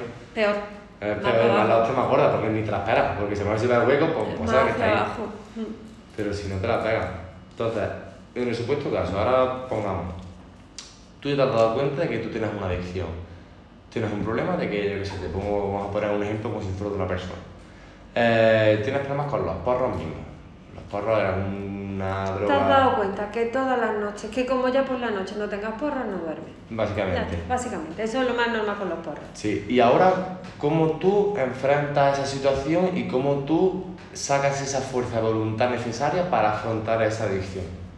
La fuerza de voluntad no existe. Bueno, sí existe. La fuerza de voluntad existe, pero la fuerza de voluntad es tan puñetera que lo mismo cambia para un lado que para otro. Si yo quiero dejar de fumar, mi fuerza de voluntad me va a ayudar, pero es que si quiero fumar también me va a ayudar. Claro, es con una doble fila, está ahí. Claro. Entonces, vamos a ver. Eh, imagínate que yo quiero tirar una pared Ujú. de estas medianeras que tienen por aquí, que no son muros gordos. Mm, ¿Tú crees que con mi fuerza de voluntad yo sería capaz de tirarla? Eh, por poder se podría. ¿A empujones con mi fuerza de voluntad yo empujando? No estoy tan fuerte, ¿eh? A ver, y que la sí que la consigue, ¿no? Pero no, no podría, no podría. No podría, ¿verdad? ¿Qué necesito? Una herramienta. Ah, pues lo mismo le digo yo a cualquier persona. Eh, para dejar de fumar porro, dejar de beber, deja- dejar de fumar tabaco, dejar cualquier droga dejar de jugar, dejar las redes sociales, hace falta plantearme un objetivo. Ese es mi objetivo. Yo quiero dejar de fumar. Vale. Eh, ahora voy a usar mi voluntad, mi motivación o como quieras llamarlo, para usar eso. Y como solo con la voluntad las cosas no se pueden hacer, voy a usar las herramientas que necesite. Y ahí es donde está el truco. ¿Qué herramientas necesito yo? Pues depende de mi Objetivo. eh, claro, si mi objetivo es dejar de fumar y lo que quiero es dejar de fumar ya, pues venga, ¿qué herramienta hago? Pues me encierro en una habitación, me trago la llave y hasta que no salga la llave, no salgo. Y no fumo, por ejemplo. O me voy unos días a casa de mi tía que vive allí en la playa, que me llevo muy bien con ella y tal. O simplemente me lo planteo y he dicho, aquí se ha acabado y no estoy sin salir con mis amigos dos semanas. Es decir, las herramientas las tendré que ir poniendo en función de, las, de mis necesidades.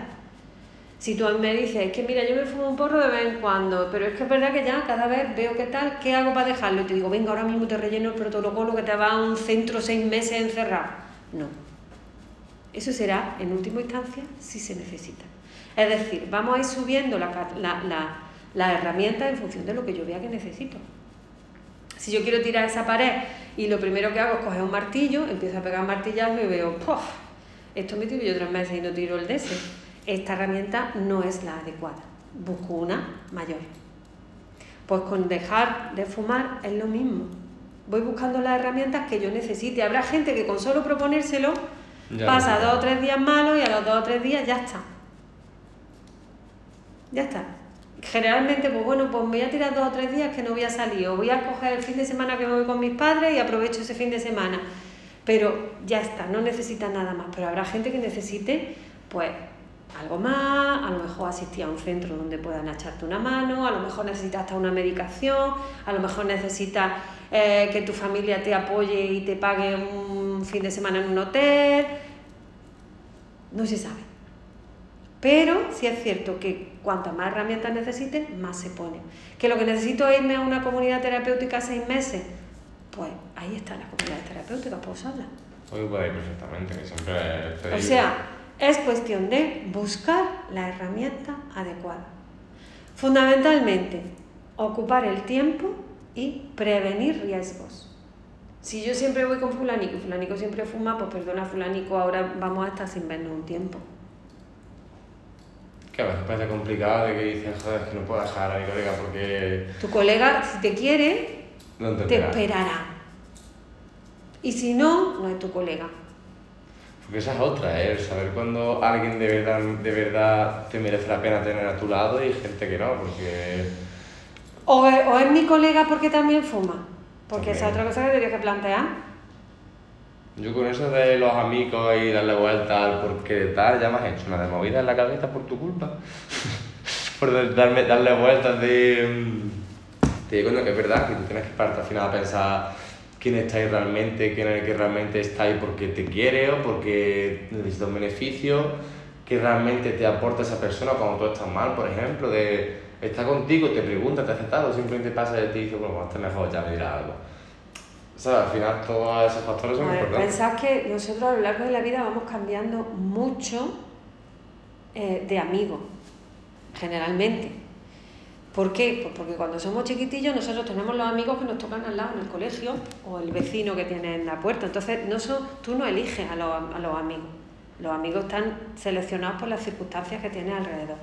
A medida que vas creciendo, tú vas seleccionando a las personas en función de tus intereses y de los intereses de la otra persona. Entonces los amigos es una cosa muy seria que puede ir cambiando, porque si yo cambio de intereses, si yo soy, llevo toda mi vida siendo del Madrid y tengo un amigo del Madrid, pues estupendamente, pero ahora es que yo he visto que el Madrid no me gusta por tal y ahora soy del Betis. Pues entonces ahora a lo mejor mi amigo y yo ya no casamos. Y a lo mejor tenemos que dejar de ser amigos. Y no pasa nada. Es que a mí me cuesta, por ejemplo, a mí eso me cuesta un montón. Pues a lo mejor Yo me no cuesta pasa un montón nada. decirle a la gente o... No, es que no, te, no tienes que decirle, ya no somos amiguitos, ya no, no, ya no eres mi muy mejor amigo, no. Simplemente vas dejando de verlo y empiezas a ver otras personas que sean más afines a ti. Porque si no, lo que estás haciendo es cerrándote a la posibilidad de conocer gente que te aporte cosas nuevas. Sí, yo creo que eso es importante, también conocer a más gente y tener mucho Siempre, más... siempre, tener los ojos abiertos siempre, cuando se viaja, cuando se, cuando se empieza a hacer un nuevo trabajo, cuando empieza a hacer un nuevo curso, cualquier, cualquier gente nueva te puede aportar cosas. Y eso es muy importante, tener los ojos abiertos. Son más patas de la mesa al final. Claro que sí, evidentemente, y cuantas más tengan, más estable más va a estable estar. está, así no te Más tambaleas estable cuando se caiga una. Exactamente. Ni te enteras cuando se cae una. Entiendo, eso es muy importante. Verdad, lo de la mesa se lo contado a un montón de gente y todo el mundo se ha quedado... pues, Tienes razón, ¿eh? Pues tienes fíjate Pues que sí. sí. Pues sí. Bueno, si volviendo a tratar el tema anterior, que me desvariado, yo es que, no sé, seguí una línea de, mira que me lo ordeno todo para intentar seguir O nada. un mismo concepto y luego voy avanzando, que va, yo no puedo hacer eso. ¿Qué, ¿Qué puede hacer la sociedad para ayudar a la gente drogodependiente? En plan, ¿qué puede hacer amigos, sociedad, para ayudar a alguien que sabe que está pasando por una etapa de drogas malas y que tiene que salir de ahí a lo mejor? hacerlo consciente. Siempre, siempre. ¿eh? Vamos a ver, si tú tienes un amigo que ves que se está pasando, tienes que decírselo. Oye, creo que te está pasando, creo yo. Lo primero es eso de hablarle a los demás poniéndote tú de- delante es muy bueno. El, yo creo que, que te estás pasando. Que aún así no me hace caso, pues hablo de gente de su entorno. A ver, ¿qué opinan? Otros amigos, ¿qué podemos hacer, qué no podemos hacer? Pero piensa que lo primero es, tiene que ser consciente. Entonces puede hacer lo que hemos estado hablando, decirle, mira, tú antes hacíamos esto, esto y esto, y ahora no lo haces. O incluso decir, pues escucha, antes que nos íbamos todos los viernes, dábamos un paseo por ahí, subíamos a tal pico. Venga, pues se lo voy a, provocar, se lo voy a, a, a proponer. Vamos a proponerle hacer tal. El hacer cosas distintas, en las que no quepa el consumo, el no consumir con ellos, el, el- el de alguna manera hacerle ver que lo que él está haciendo ya no forma parte de sus rutinas que tenía anteriormente. Y que eso, pues, mm, simplemente le está haciendo daño. Hablarles de, ay, que en el futuro el hígado se te va a romper, no suele funcionar. No suele funcionar. Suele funcionar más el condicionar el ahora. Oye, si tú sigues Antes así, hacía esto y ahora mira cómo estás Ah. tú, tío. si tú sigues así, yo mm, dejaré de estar contigo, por ejemplo. Eso puede funcionar más que el decirle en el futuro va a estar Además, ya vas a tener cáncer, ¿no? ya, ya me preocuparé. Mm. ¿Sabes lo que te digo? Si tienes, es, un es una ocasión de la hora, ya no ya me preocuparé, es que ahora es cuando me tengo que preocupar. No, ahora me tengo que preocupar de lo que me está pasando ahora. Ahora. ¿Qué me está pasando ahora? Y eso es muy importante. Tío, es que no ves, mira qué ojeras tienes. O mira que tu madre está, mm, ha discutido contigo, o está a todas horas con la gresca con tus padres. ¿Tú crees que eso es normal? Piensas que toda la culpa la tienen los demás de todo lo que te pasa. No tienes un duro nunca. Vas hecho una porquería, porque ya, claro, no tienes dinero para comprarte un pantalón nuevo. ¿Tú crees que todo lo que está pasando es normal? Puede que tenga alguna, alguna mm, relación con que no paras de consumir porque eso se puede dejar. ¿Dónde? Aquí está el teléfono. Aquí tienes ayuda. Sí, si no puedes, tío, propóntelo, tal. Es que ya me lo he propuesto, pues mira, busca, buscamos otra cosa, yo te ayudo, yo te acompaño, lo que tú quieras. Todo eso puede que, además hay que tener la paciencia suficiente como para saber que puede que eso hoy no funcione. Pero a lo mejor dentro de tres meses sí. Claro, porque uno haya funcionado no quiere decir que no funcione. No puede ser que ese granito de arena, porque si no, de verdad que ya nosotros estaríamos desesperados. Ese granito de arena se va poniendo y poco a poco va funcionando. Poco a poco va llenando. Poquito a poquito, y como una letra al final se puede hacer todo. Bueno, hablando, pues hablando un poquito más de temas drogas también, porque ya que coño, tú eres aquí experta aquí 20 años de profesión ¿Qué opinas sobre los psicodélicos?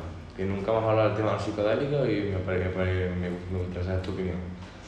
El tema de psicodélicos. ¿Qué te he dicho antes sobre, sobre el tema droga? Yo no estoy en contra de la droga. Las drogas están ahí porque los humanos las usamos. Sí, sí. Entonces, los psicodélicos, como otra sustancia, aquel que quiera experimentar, que experimente. Pero tiene que saber las consecuencias que puede tener. Es decir, los psicodélicos lo único que hacen es cambiar la reacción. No conozco yo a nadie que sea adicto exclusivamente a la droga psicodélica, no, porque no suele darse. Pero sí es cierto que es una sustancia, bueno, pues que tiene su aquel, lo mismo que todas. Si tú te tomas una anfetamina, pues te pones las pilas y te puedes poner y limpiar la cocina en media hora. ¿Mm? Tiene su aquel. Ahora, mmm, los psicodélicos, pues tiene su aquel, eso de tener esas experiencias, tal cual. Ahora, yo no, lo que no haría sería tomarme un psicodélico para meterme en una discoteca a bailar. No, eso no, Porque me parece que es, además de un riesgo, me parece que es, pero el plan experimental que se hacía, que se tumbaban y vivían los viajes estos astrales y todas esas historias, bueno, pues alguien le da pues, chupas candado, yo qué sé, cada uno sí, sí, cada uno con su cosa, ¿sabes? Pues cada uno con su cosa. Yo siempre he sido muy médica para determinadas cosas de pérdida de control. Cuando tú te notas que has perdido el control de ti mismo, es una sensación que no nos gusta. Sin embargo, bajo la droga parece que es una sensación agradable. Eso ya... Pero yo opino que mm, cuanta menos mejor. Que quieres experimentar, eres mayor de edad. Primero, eres mayor de edad no estás embarazada, no tienes ninguna enfermedad, no tomas medicación y has creado las condiciones de seguridad a tu alrededor como para que si te da por tirarte por una ventana no te tires, vale, pruébalo. Pero si no, no. Pero primero tienen que darse esas condiciones, ¿eh? como con todo. Es que eso es importante porque no sé, que verdad, yo conozco gente que a lo mejor prueba psicodélicos, siempre ha sido dentro de un entorno controlado, con gente que a lo mejor conoce, en un sitio donde a lo mejor no hay nada alrededor. Donde no hay balcones. Mm, ¿sabes? Un entorno controlado, pero luego por otra parte me he visto gente que, no, yo es que me metí para irme de, de, rabia a no sé dónde, y digo, joder, yo quiero un mundo, tú, digo, un lado entorno controlado, estar bien anímicamente, estar bien en general, ¿no? Y por otro, descontrol absoluto, de pum. Pero sin embargo, de las dos, las dos versiones que tengo, eh, la fue de entorno controlado fue muy bien, pero la que no fue en entorno controlado fue horrible fatal, en plan, acabó eso fatal, acabó el chaval que no lo hice yo, no lo más. Porque también es normal, ¿no? Si no, no has tomado esa precaución antes necesaria, pues es que es obvio que te va a repercutir. Es como si te dicen, venga, te vamos a dar para que pruebes el, el, un coche de carrera, eso de Fórmula 1. ¿Dónde lo quieres probar? la carretera. te poner un circuito de... Claro, tú coges un coche de en la carretera y al primer bache que te encuentres, que las carreteras tienen mucho, te quedas sin coche. Y te estrellas. Entonces, son condiciones. Pero siempre, siempre sabiendo eso, ¿no? Yo, a mí todas estas cosas me dan mucho miedo, porque parece que estás dándole permiso a la gente a que consuma droga, y no es eso, es... Mm, si tú quieres por experimentar, vale, pues como eso, a mí no me haría ninguna ilusión coger un Fórmula 1. No, es una de las cosas que me la regalas y te digo, ah, muy bien, muy bonito, pero ya está, ¿no? Pero hay gente que sí, que a lo mejor eso es la ilusión de su vida, ¿vale? Hazlo de una forma controlada y sí. O haz barranquismo de una forma controlada. A nadie se le ocurre coger una sábana e irse y tirarse por donde se tiran en parapente. No, hasta ahora no, ¿no? Que yo sepa, ¿no? Pues lo mismo, si quieres hacerlo de una forma controlada, por experimentar, vale, pero ya está, sabes que tiene unos riesgos igual que todo y ahí está. El problema es que la mayoría de la gente no hace ese consumo controlado. La mayoría de la gente lo que hace es usar la droga pues, por otra, como, como acompañamiento de otras muchas cosas. sin ni siquiera. Sí, sí, y, muchas, y mezclando unas con otras. Aquí somos muy de mezclar todo. Y eso de mezclar todo hace que al final los efectos de la droga no los tengamos así. Bebemos alcohol, nos tomamos un psicodélico, una anfeta y una viagra después porque no llego. Pues así vamos. por la cabeza. Así vamos, como que conoce, supongo que conoce a una persona una noche y a la mañana siguiente no sabe si es o no es, o quién es, o nada. Claro, después de toda esta droga, en base en culpa todo el tema de las drogas y tal, se pueden dar enfermedades mentales, ¿no? Que eso es algo que... O sea, que no, no es solo por eso, que... No, no, nosotros tenemos papeleta para, para tener enfermedades. Cuando nacemos tenemos predisposiciones a determinadas enfermedades. Una de las predisposiciones que tenemos es a tener enfermedades mentales o no, dependiendo de la genética y de la herencia que hemos recibido. Hay gente que por lo que sea sus predisposiciones a tener enfermedades mentales. Esas personas, si consumen droga, pues tienen mucha probabilidad de desarrollar esa enfermedad. Y hay personas que si jamás hubieran probado la droga, no habían desarrollado seguramente una enfermedad mental en la vida. Entonces, esa es, una, esa es un gran reto que tenemos todos, ¿no? El cómo conseguir concienciar a la gente de que, oye, tú que sabes los genes que tienes, o si ya lo sabes los genes que tienes, mm, tienes que tener cuidado. Si tú tienes un padre alcohólico, tienes mucha probabilidad de, ser, de tener problemas con el alcohol, por ejemplo. Y si tienes unos padres, un padre, un tío, un tal que tiene un trastorno bipolar, pues tú tienes probabilidades de que si consume droga, esos genes estén ahí y se desarrollen. Entonces ese es un riesgo que, que se corre también. Y luego hay personas que prácticamente a lo mejor no tienen esos antecedentes o no se ven y consumiendo drogas su cerebro se deteriora. Y hay gente que tiene un cerebro a prueba de bomba, pero el cerebro es, es, físico, es algo material. Es orgánico. Y se rompe. Y la droga, no se nos puede olvidar, que rompen el cerebro, le hacen daño. Lo más triste que se puede ver es una persona viva, pero que no tiene ilusión por nada. Por nada. Y eso yo lo veo aquí muchas veces. Y es de verdad que es muy triste encontrarte con una persona que no hay nada que le pueda hacer ilusión, porque su cerebro ya es incapaz de tener un poquito de disfrute. Claro, como siempre has necesitado ese impulso extra de serotonina o de... Oye, cuando lleva, estamos hablando de gente que puede llevar 30 años consumiendo. Que no voy a hacer. Es que no, la droga no es fácil dejarla. No, no. Entonces, si tú llevas 30 años consumiendo, te la marinera tu cerebro, lo que, lo que ha aprendido en esos 30 años. Las consecuencias vienen, ¿sabes? No es como mucha gente diciendo, no, a mí no me pasa como le pasó a ese. Las cosas le pasan a ese y te pasan a ti, al otro y al otro. No, no, y a todo. Luego hablando más en, en perspectiva de algunas enfermedades mentales a causa de eso, ¿no? coño, háblame un poco sobre, por ejemplo, la bipolaridad, de cómo afecta la bipolaridad en ti, en plan, ¿qué es la bipolaridad? El trastorno bipolar, hay una cosa que es la labilidad emocional, que es lo que todo el mundo dice, este es bipolar, porque un día estás contento y otro día estás triste. Eso se llama la habilidad emocional, es decir, es una persona que cambia muy fácilmente su estado de ánimo, o cambia a estar muy, positivo, a estar muy negativo, a estar triste, a estar muy alegre, pero el trastorno bipolar es otra cosa mucho, mucho más seria.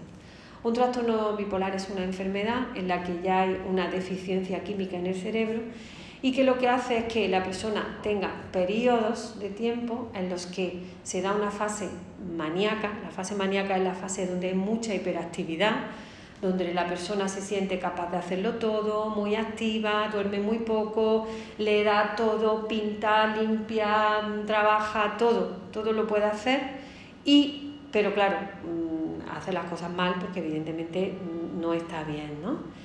Eh, empieza y, puede ver, puede tener alucinaciones, puede estar más. Esa es una de las etapas. Y la otra etapa, que suele venir generalmente después, cuando ya se consigue que esa persona se medique y baje, es la etapa depresiva. Entonces hay una etapa en la que la persona está totalmente hipoactiva, que no tiene ganas de hacer nada, que se pasa todo el día durmiendo y que no tiene ilusión por casi nada.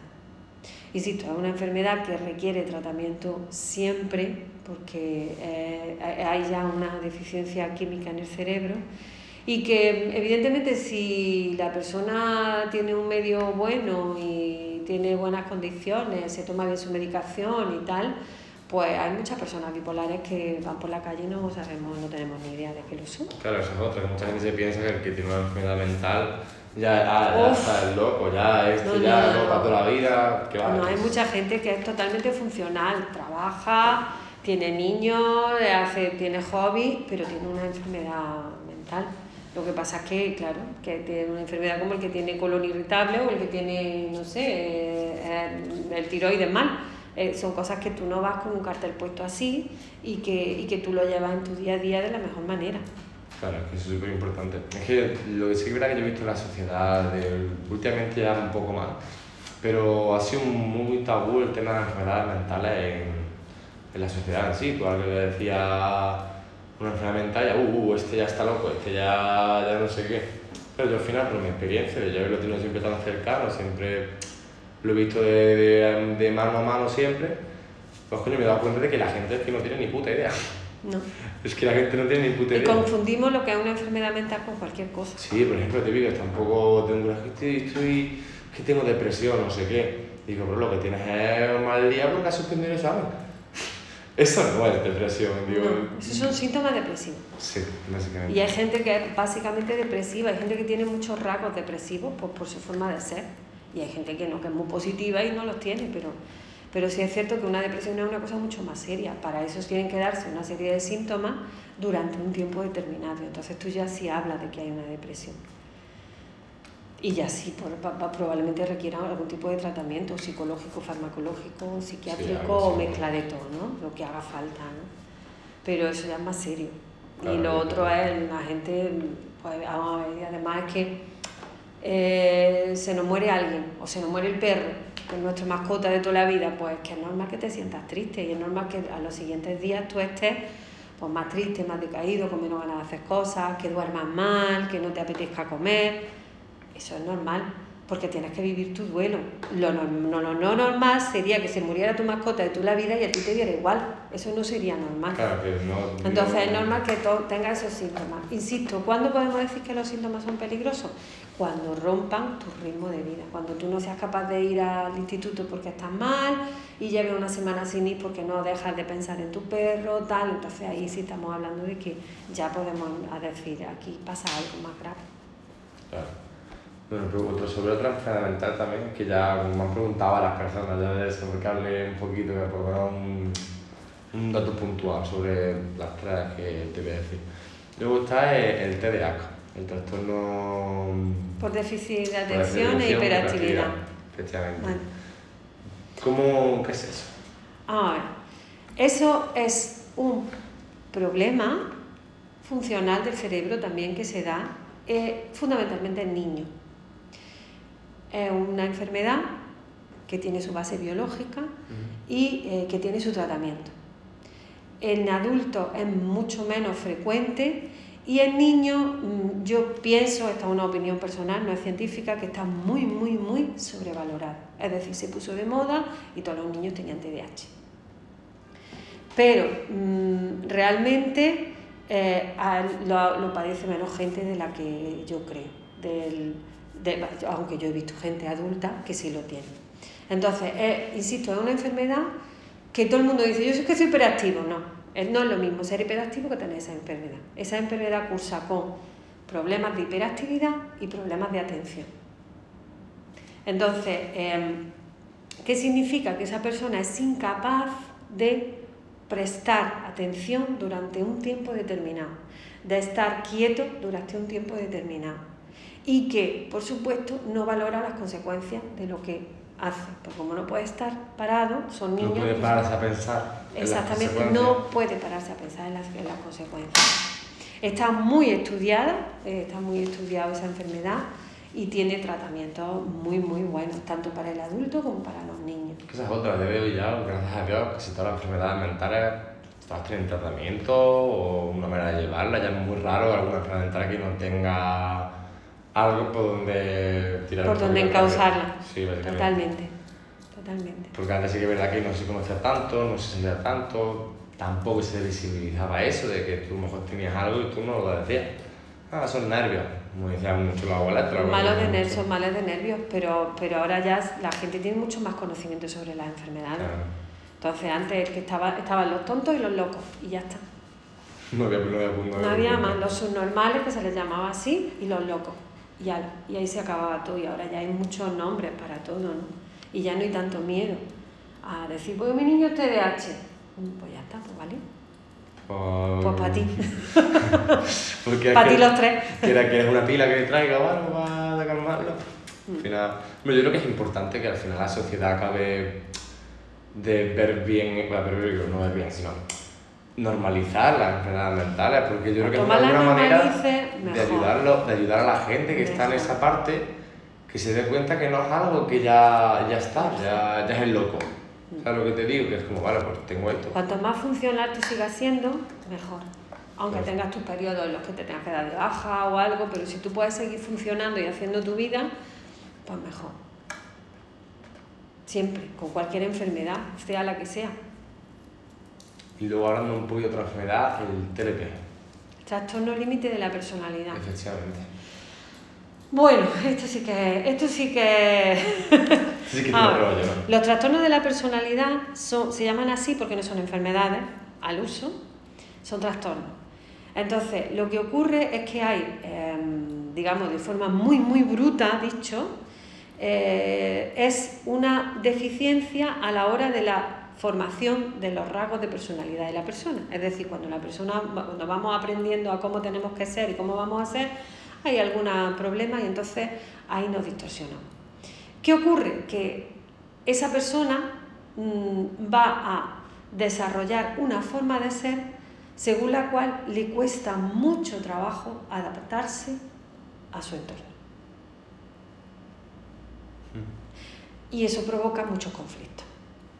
Porque si yo no me adapto bien a mi entorno, voy a tener muchos problemas. Si yo no me adapto bien a que mi madre me pone una norma y me pone de comer a una hora, pues entonces voy a tener problemas porque yo sí quiero comer a otra hora porque no puedo comer a otra hora. Claro, que una movida ese viendo el TLP y tal. Claro, entonces el trastorno límite es de los trastornos de personalidad, que hay, que hay varios, digamos que es uno de los más comunes y de los más complicados porque son de muy difícil tratamiento y de muy difícil convivencia. Son personas que eh, cambian mucho su, estado emocional, igual están felices, que no están felices, que están contentos, son personas que se enfadan muy rápida, muy fácilmente, que son muy susceptibles, que tienen muchos miedos pero no los expresan, que tienen muchas inseguridades y no las expresan eh, es, frecuente también lo de las autolesiones, que se hagan cortes, que tal, porque es una forma también de ellos de, relacionarse consigo mismos y, son muy complicados porque generalmente eh, farmacológicamente responden muy mal, a no ser enfermedades como tal, se pueden usar fármacos, pero mm, tienen, los resultados no son todos los buenos que deberían ser. Y entonces depende más de si esa persona conoce su trastorno, que es donde está el kit de la cuestión. Yo he tenido algunas experiencias muy bonitas con, con personas con trastorno límite que han aceptado su trastorno y que han de alguna manera aprendido a vivir con él y con esas cosas que les pasan. ¿no? Saber que es normal que se enfade con alguien aunque no lleve razón, a pedir perdón, a, a determinadas cosas que han hecho que, que se estabilice. Generalmente les da mucha estabilidad encontrar una pareja estable, una pareja que les, que les vaya marcando los límites, porque ellos, ellos no saben cómo marcarse esos límites muchas veces. Es lo que vamos a ver.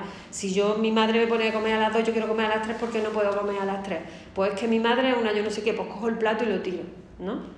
Pues ahí hay que saber poner un límite. Tú puedes enfadarte con tu madre porque no te pone de comer a las tres, pero no le tires el plato. Ahí está el límite que tú tienes que tener. Claro, vamos a gestionar, no podemos gestionar lo que, pensamos, pero sí podemos gestionar lo que, Lo que hacemos, hacemos. con ese pensamiento. Exactamente, ahí está. Eso es que la chica me lo dijo en un, sobre el TOC, también hablando sobre Claro. el TOC, que me Mm. lo estuvo explicando. Generalmente nosotros no vemos el filtro, no, no somos conscientes de que existe eso. Entre que me pica el mosquito y que yo le pego con la mano para matarlo porque me está haciendo daño, ahí hay unos procesos mentales y de pensamiento. Y entonces, normalmente ese filtro de procesos mentales no lo vemos y está. Entonces, psicológicamente se trabaja mucho con eso para poder cambiar todas esas ideas que hacen que yo en un momento determinado, cuando me pasa algo, me sienta de una manera y actúe de otra. Si yo cambio ese filtro, probablemente mi actuación o bien me siento de otra forma o bien actúo de otra forma.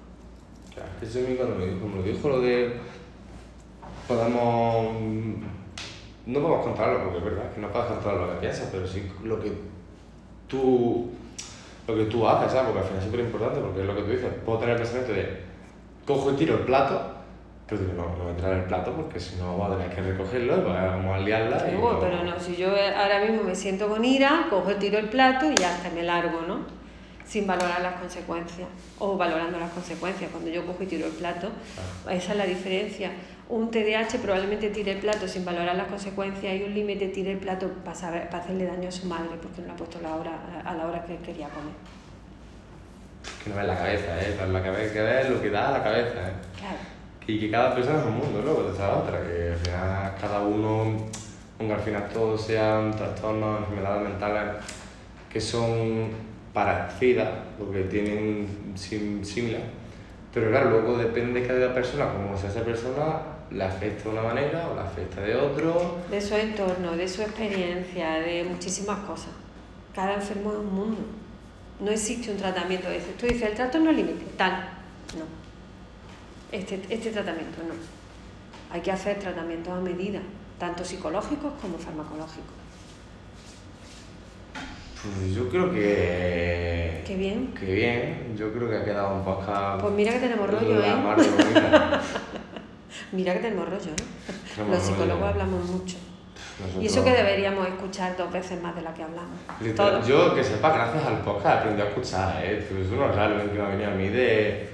Como claro, al final, coño, que escucha el podcast, se escucha todos los podcasts y dices, Dios, cállate ya tú, que tú ya te conozco, ya sé lo que eres, deja a los demás que hablen, más para grabar este podcast ya me ha más de un colega me ha dicho, pero déjala hablar a ella, ¿eh?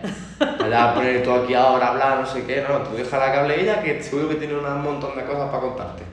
Y digo, pues sí, lo intentaré. Pero bueno, al final, como todo, poco a poquito. Poquito.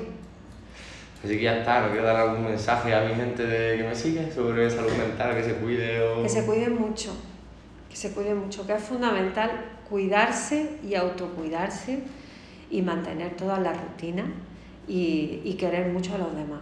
Eso es fundamental. Lo principal es eso, es cuidarse mucho y cuidarse de una buena forma. Hay que mantener pues, algo de ejercicio físico, alimentarse bien, cuidar es el cosa, sueño. el ejercicio físico, ¿eh? es un Cuidar el sueño. Yo siempre digo lo- los cinco dedos de las manos. Ay, voy a terminar con mi... Esta, esta Eh, es otra cosa que perfecto. creamos entre, entre Fátima y yo, una chica que estuvo aquí trabajando conmigo hace poco. Creamos lo de la mano de la salud. Entonces, la mano de la salud, tenemos cinco dedos. El primer dedo es, bueno, pues podemos desordenarlo, pero principalmente en la salud física. Entonces, eh, tenemos el sueño, hay que mantener un sueño ordenado, dormir bien, cuidar, dormir bien. Eh, si tengo alguna enfermedad, pues mucho más, cuidarme mucho más. Tenemos la alimentación, hay que cuidar mucho la alimentación, eh, hacer una serie de números de comida al día, una alimentación saludable, aunque un día me pase, pero una alimentación saludable. Tenemos eh, la parte cognitiva de hay que hacer algo con la cabeza, pensar, leer, ver series, comentar las series con los demás, trabajar un poco la memoria. La parte de em, el ejercicio físico, que es fundamental, hacer una actividad física adecuada a mi complexión o a mi forma física. Y por último, el social, la parte social que siempre hay que tenerla, ¿no? El tener una amistad adecuada, una sociabilidad que a mí me dé bienestar, no tener siempre esos amigos que, que más sangre que lo que hace que me sienta mal.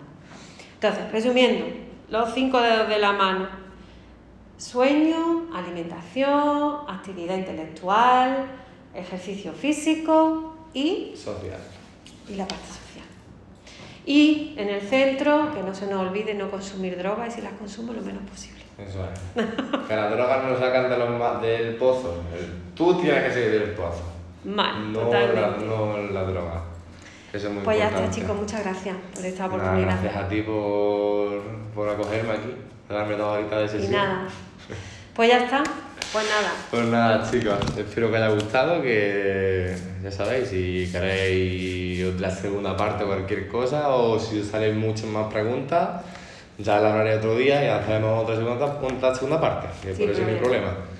Así que nada, yo me despido, doy un besito muy grande y chao, chao. Pipas al solecito.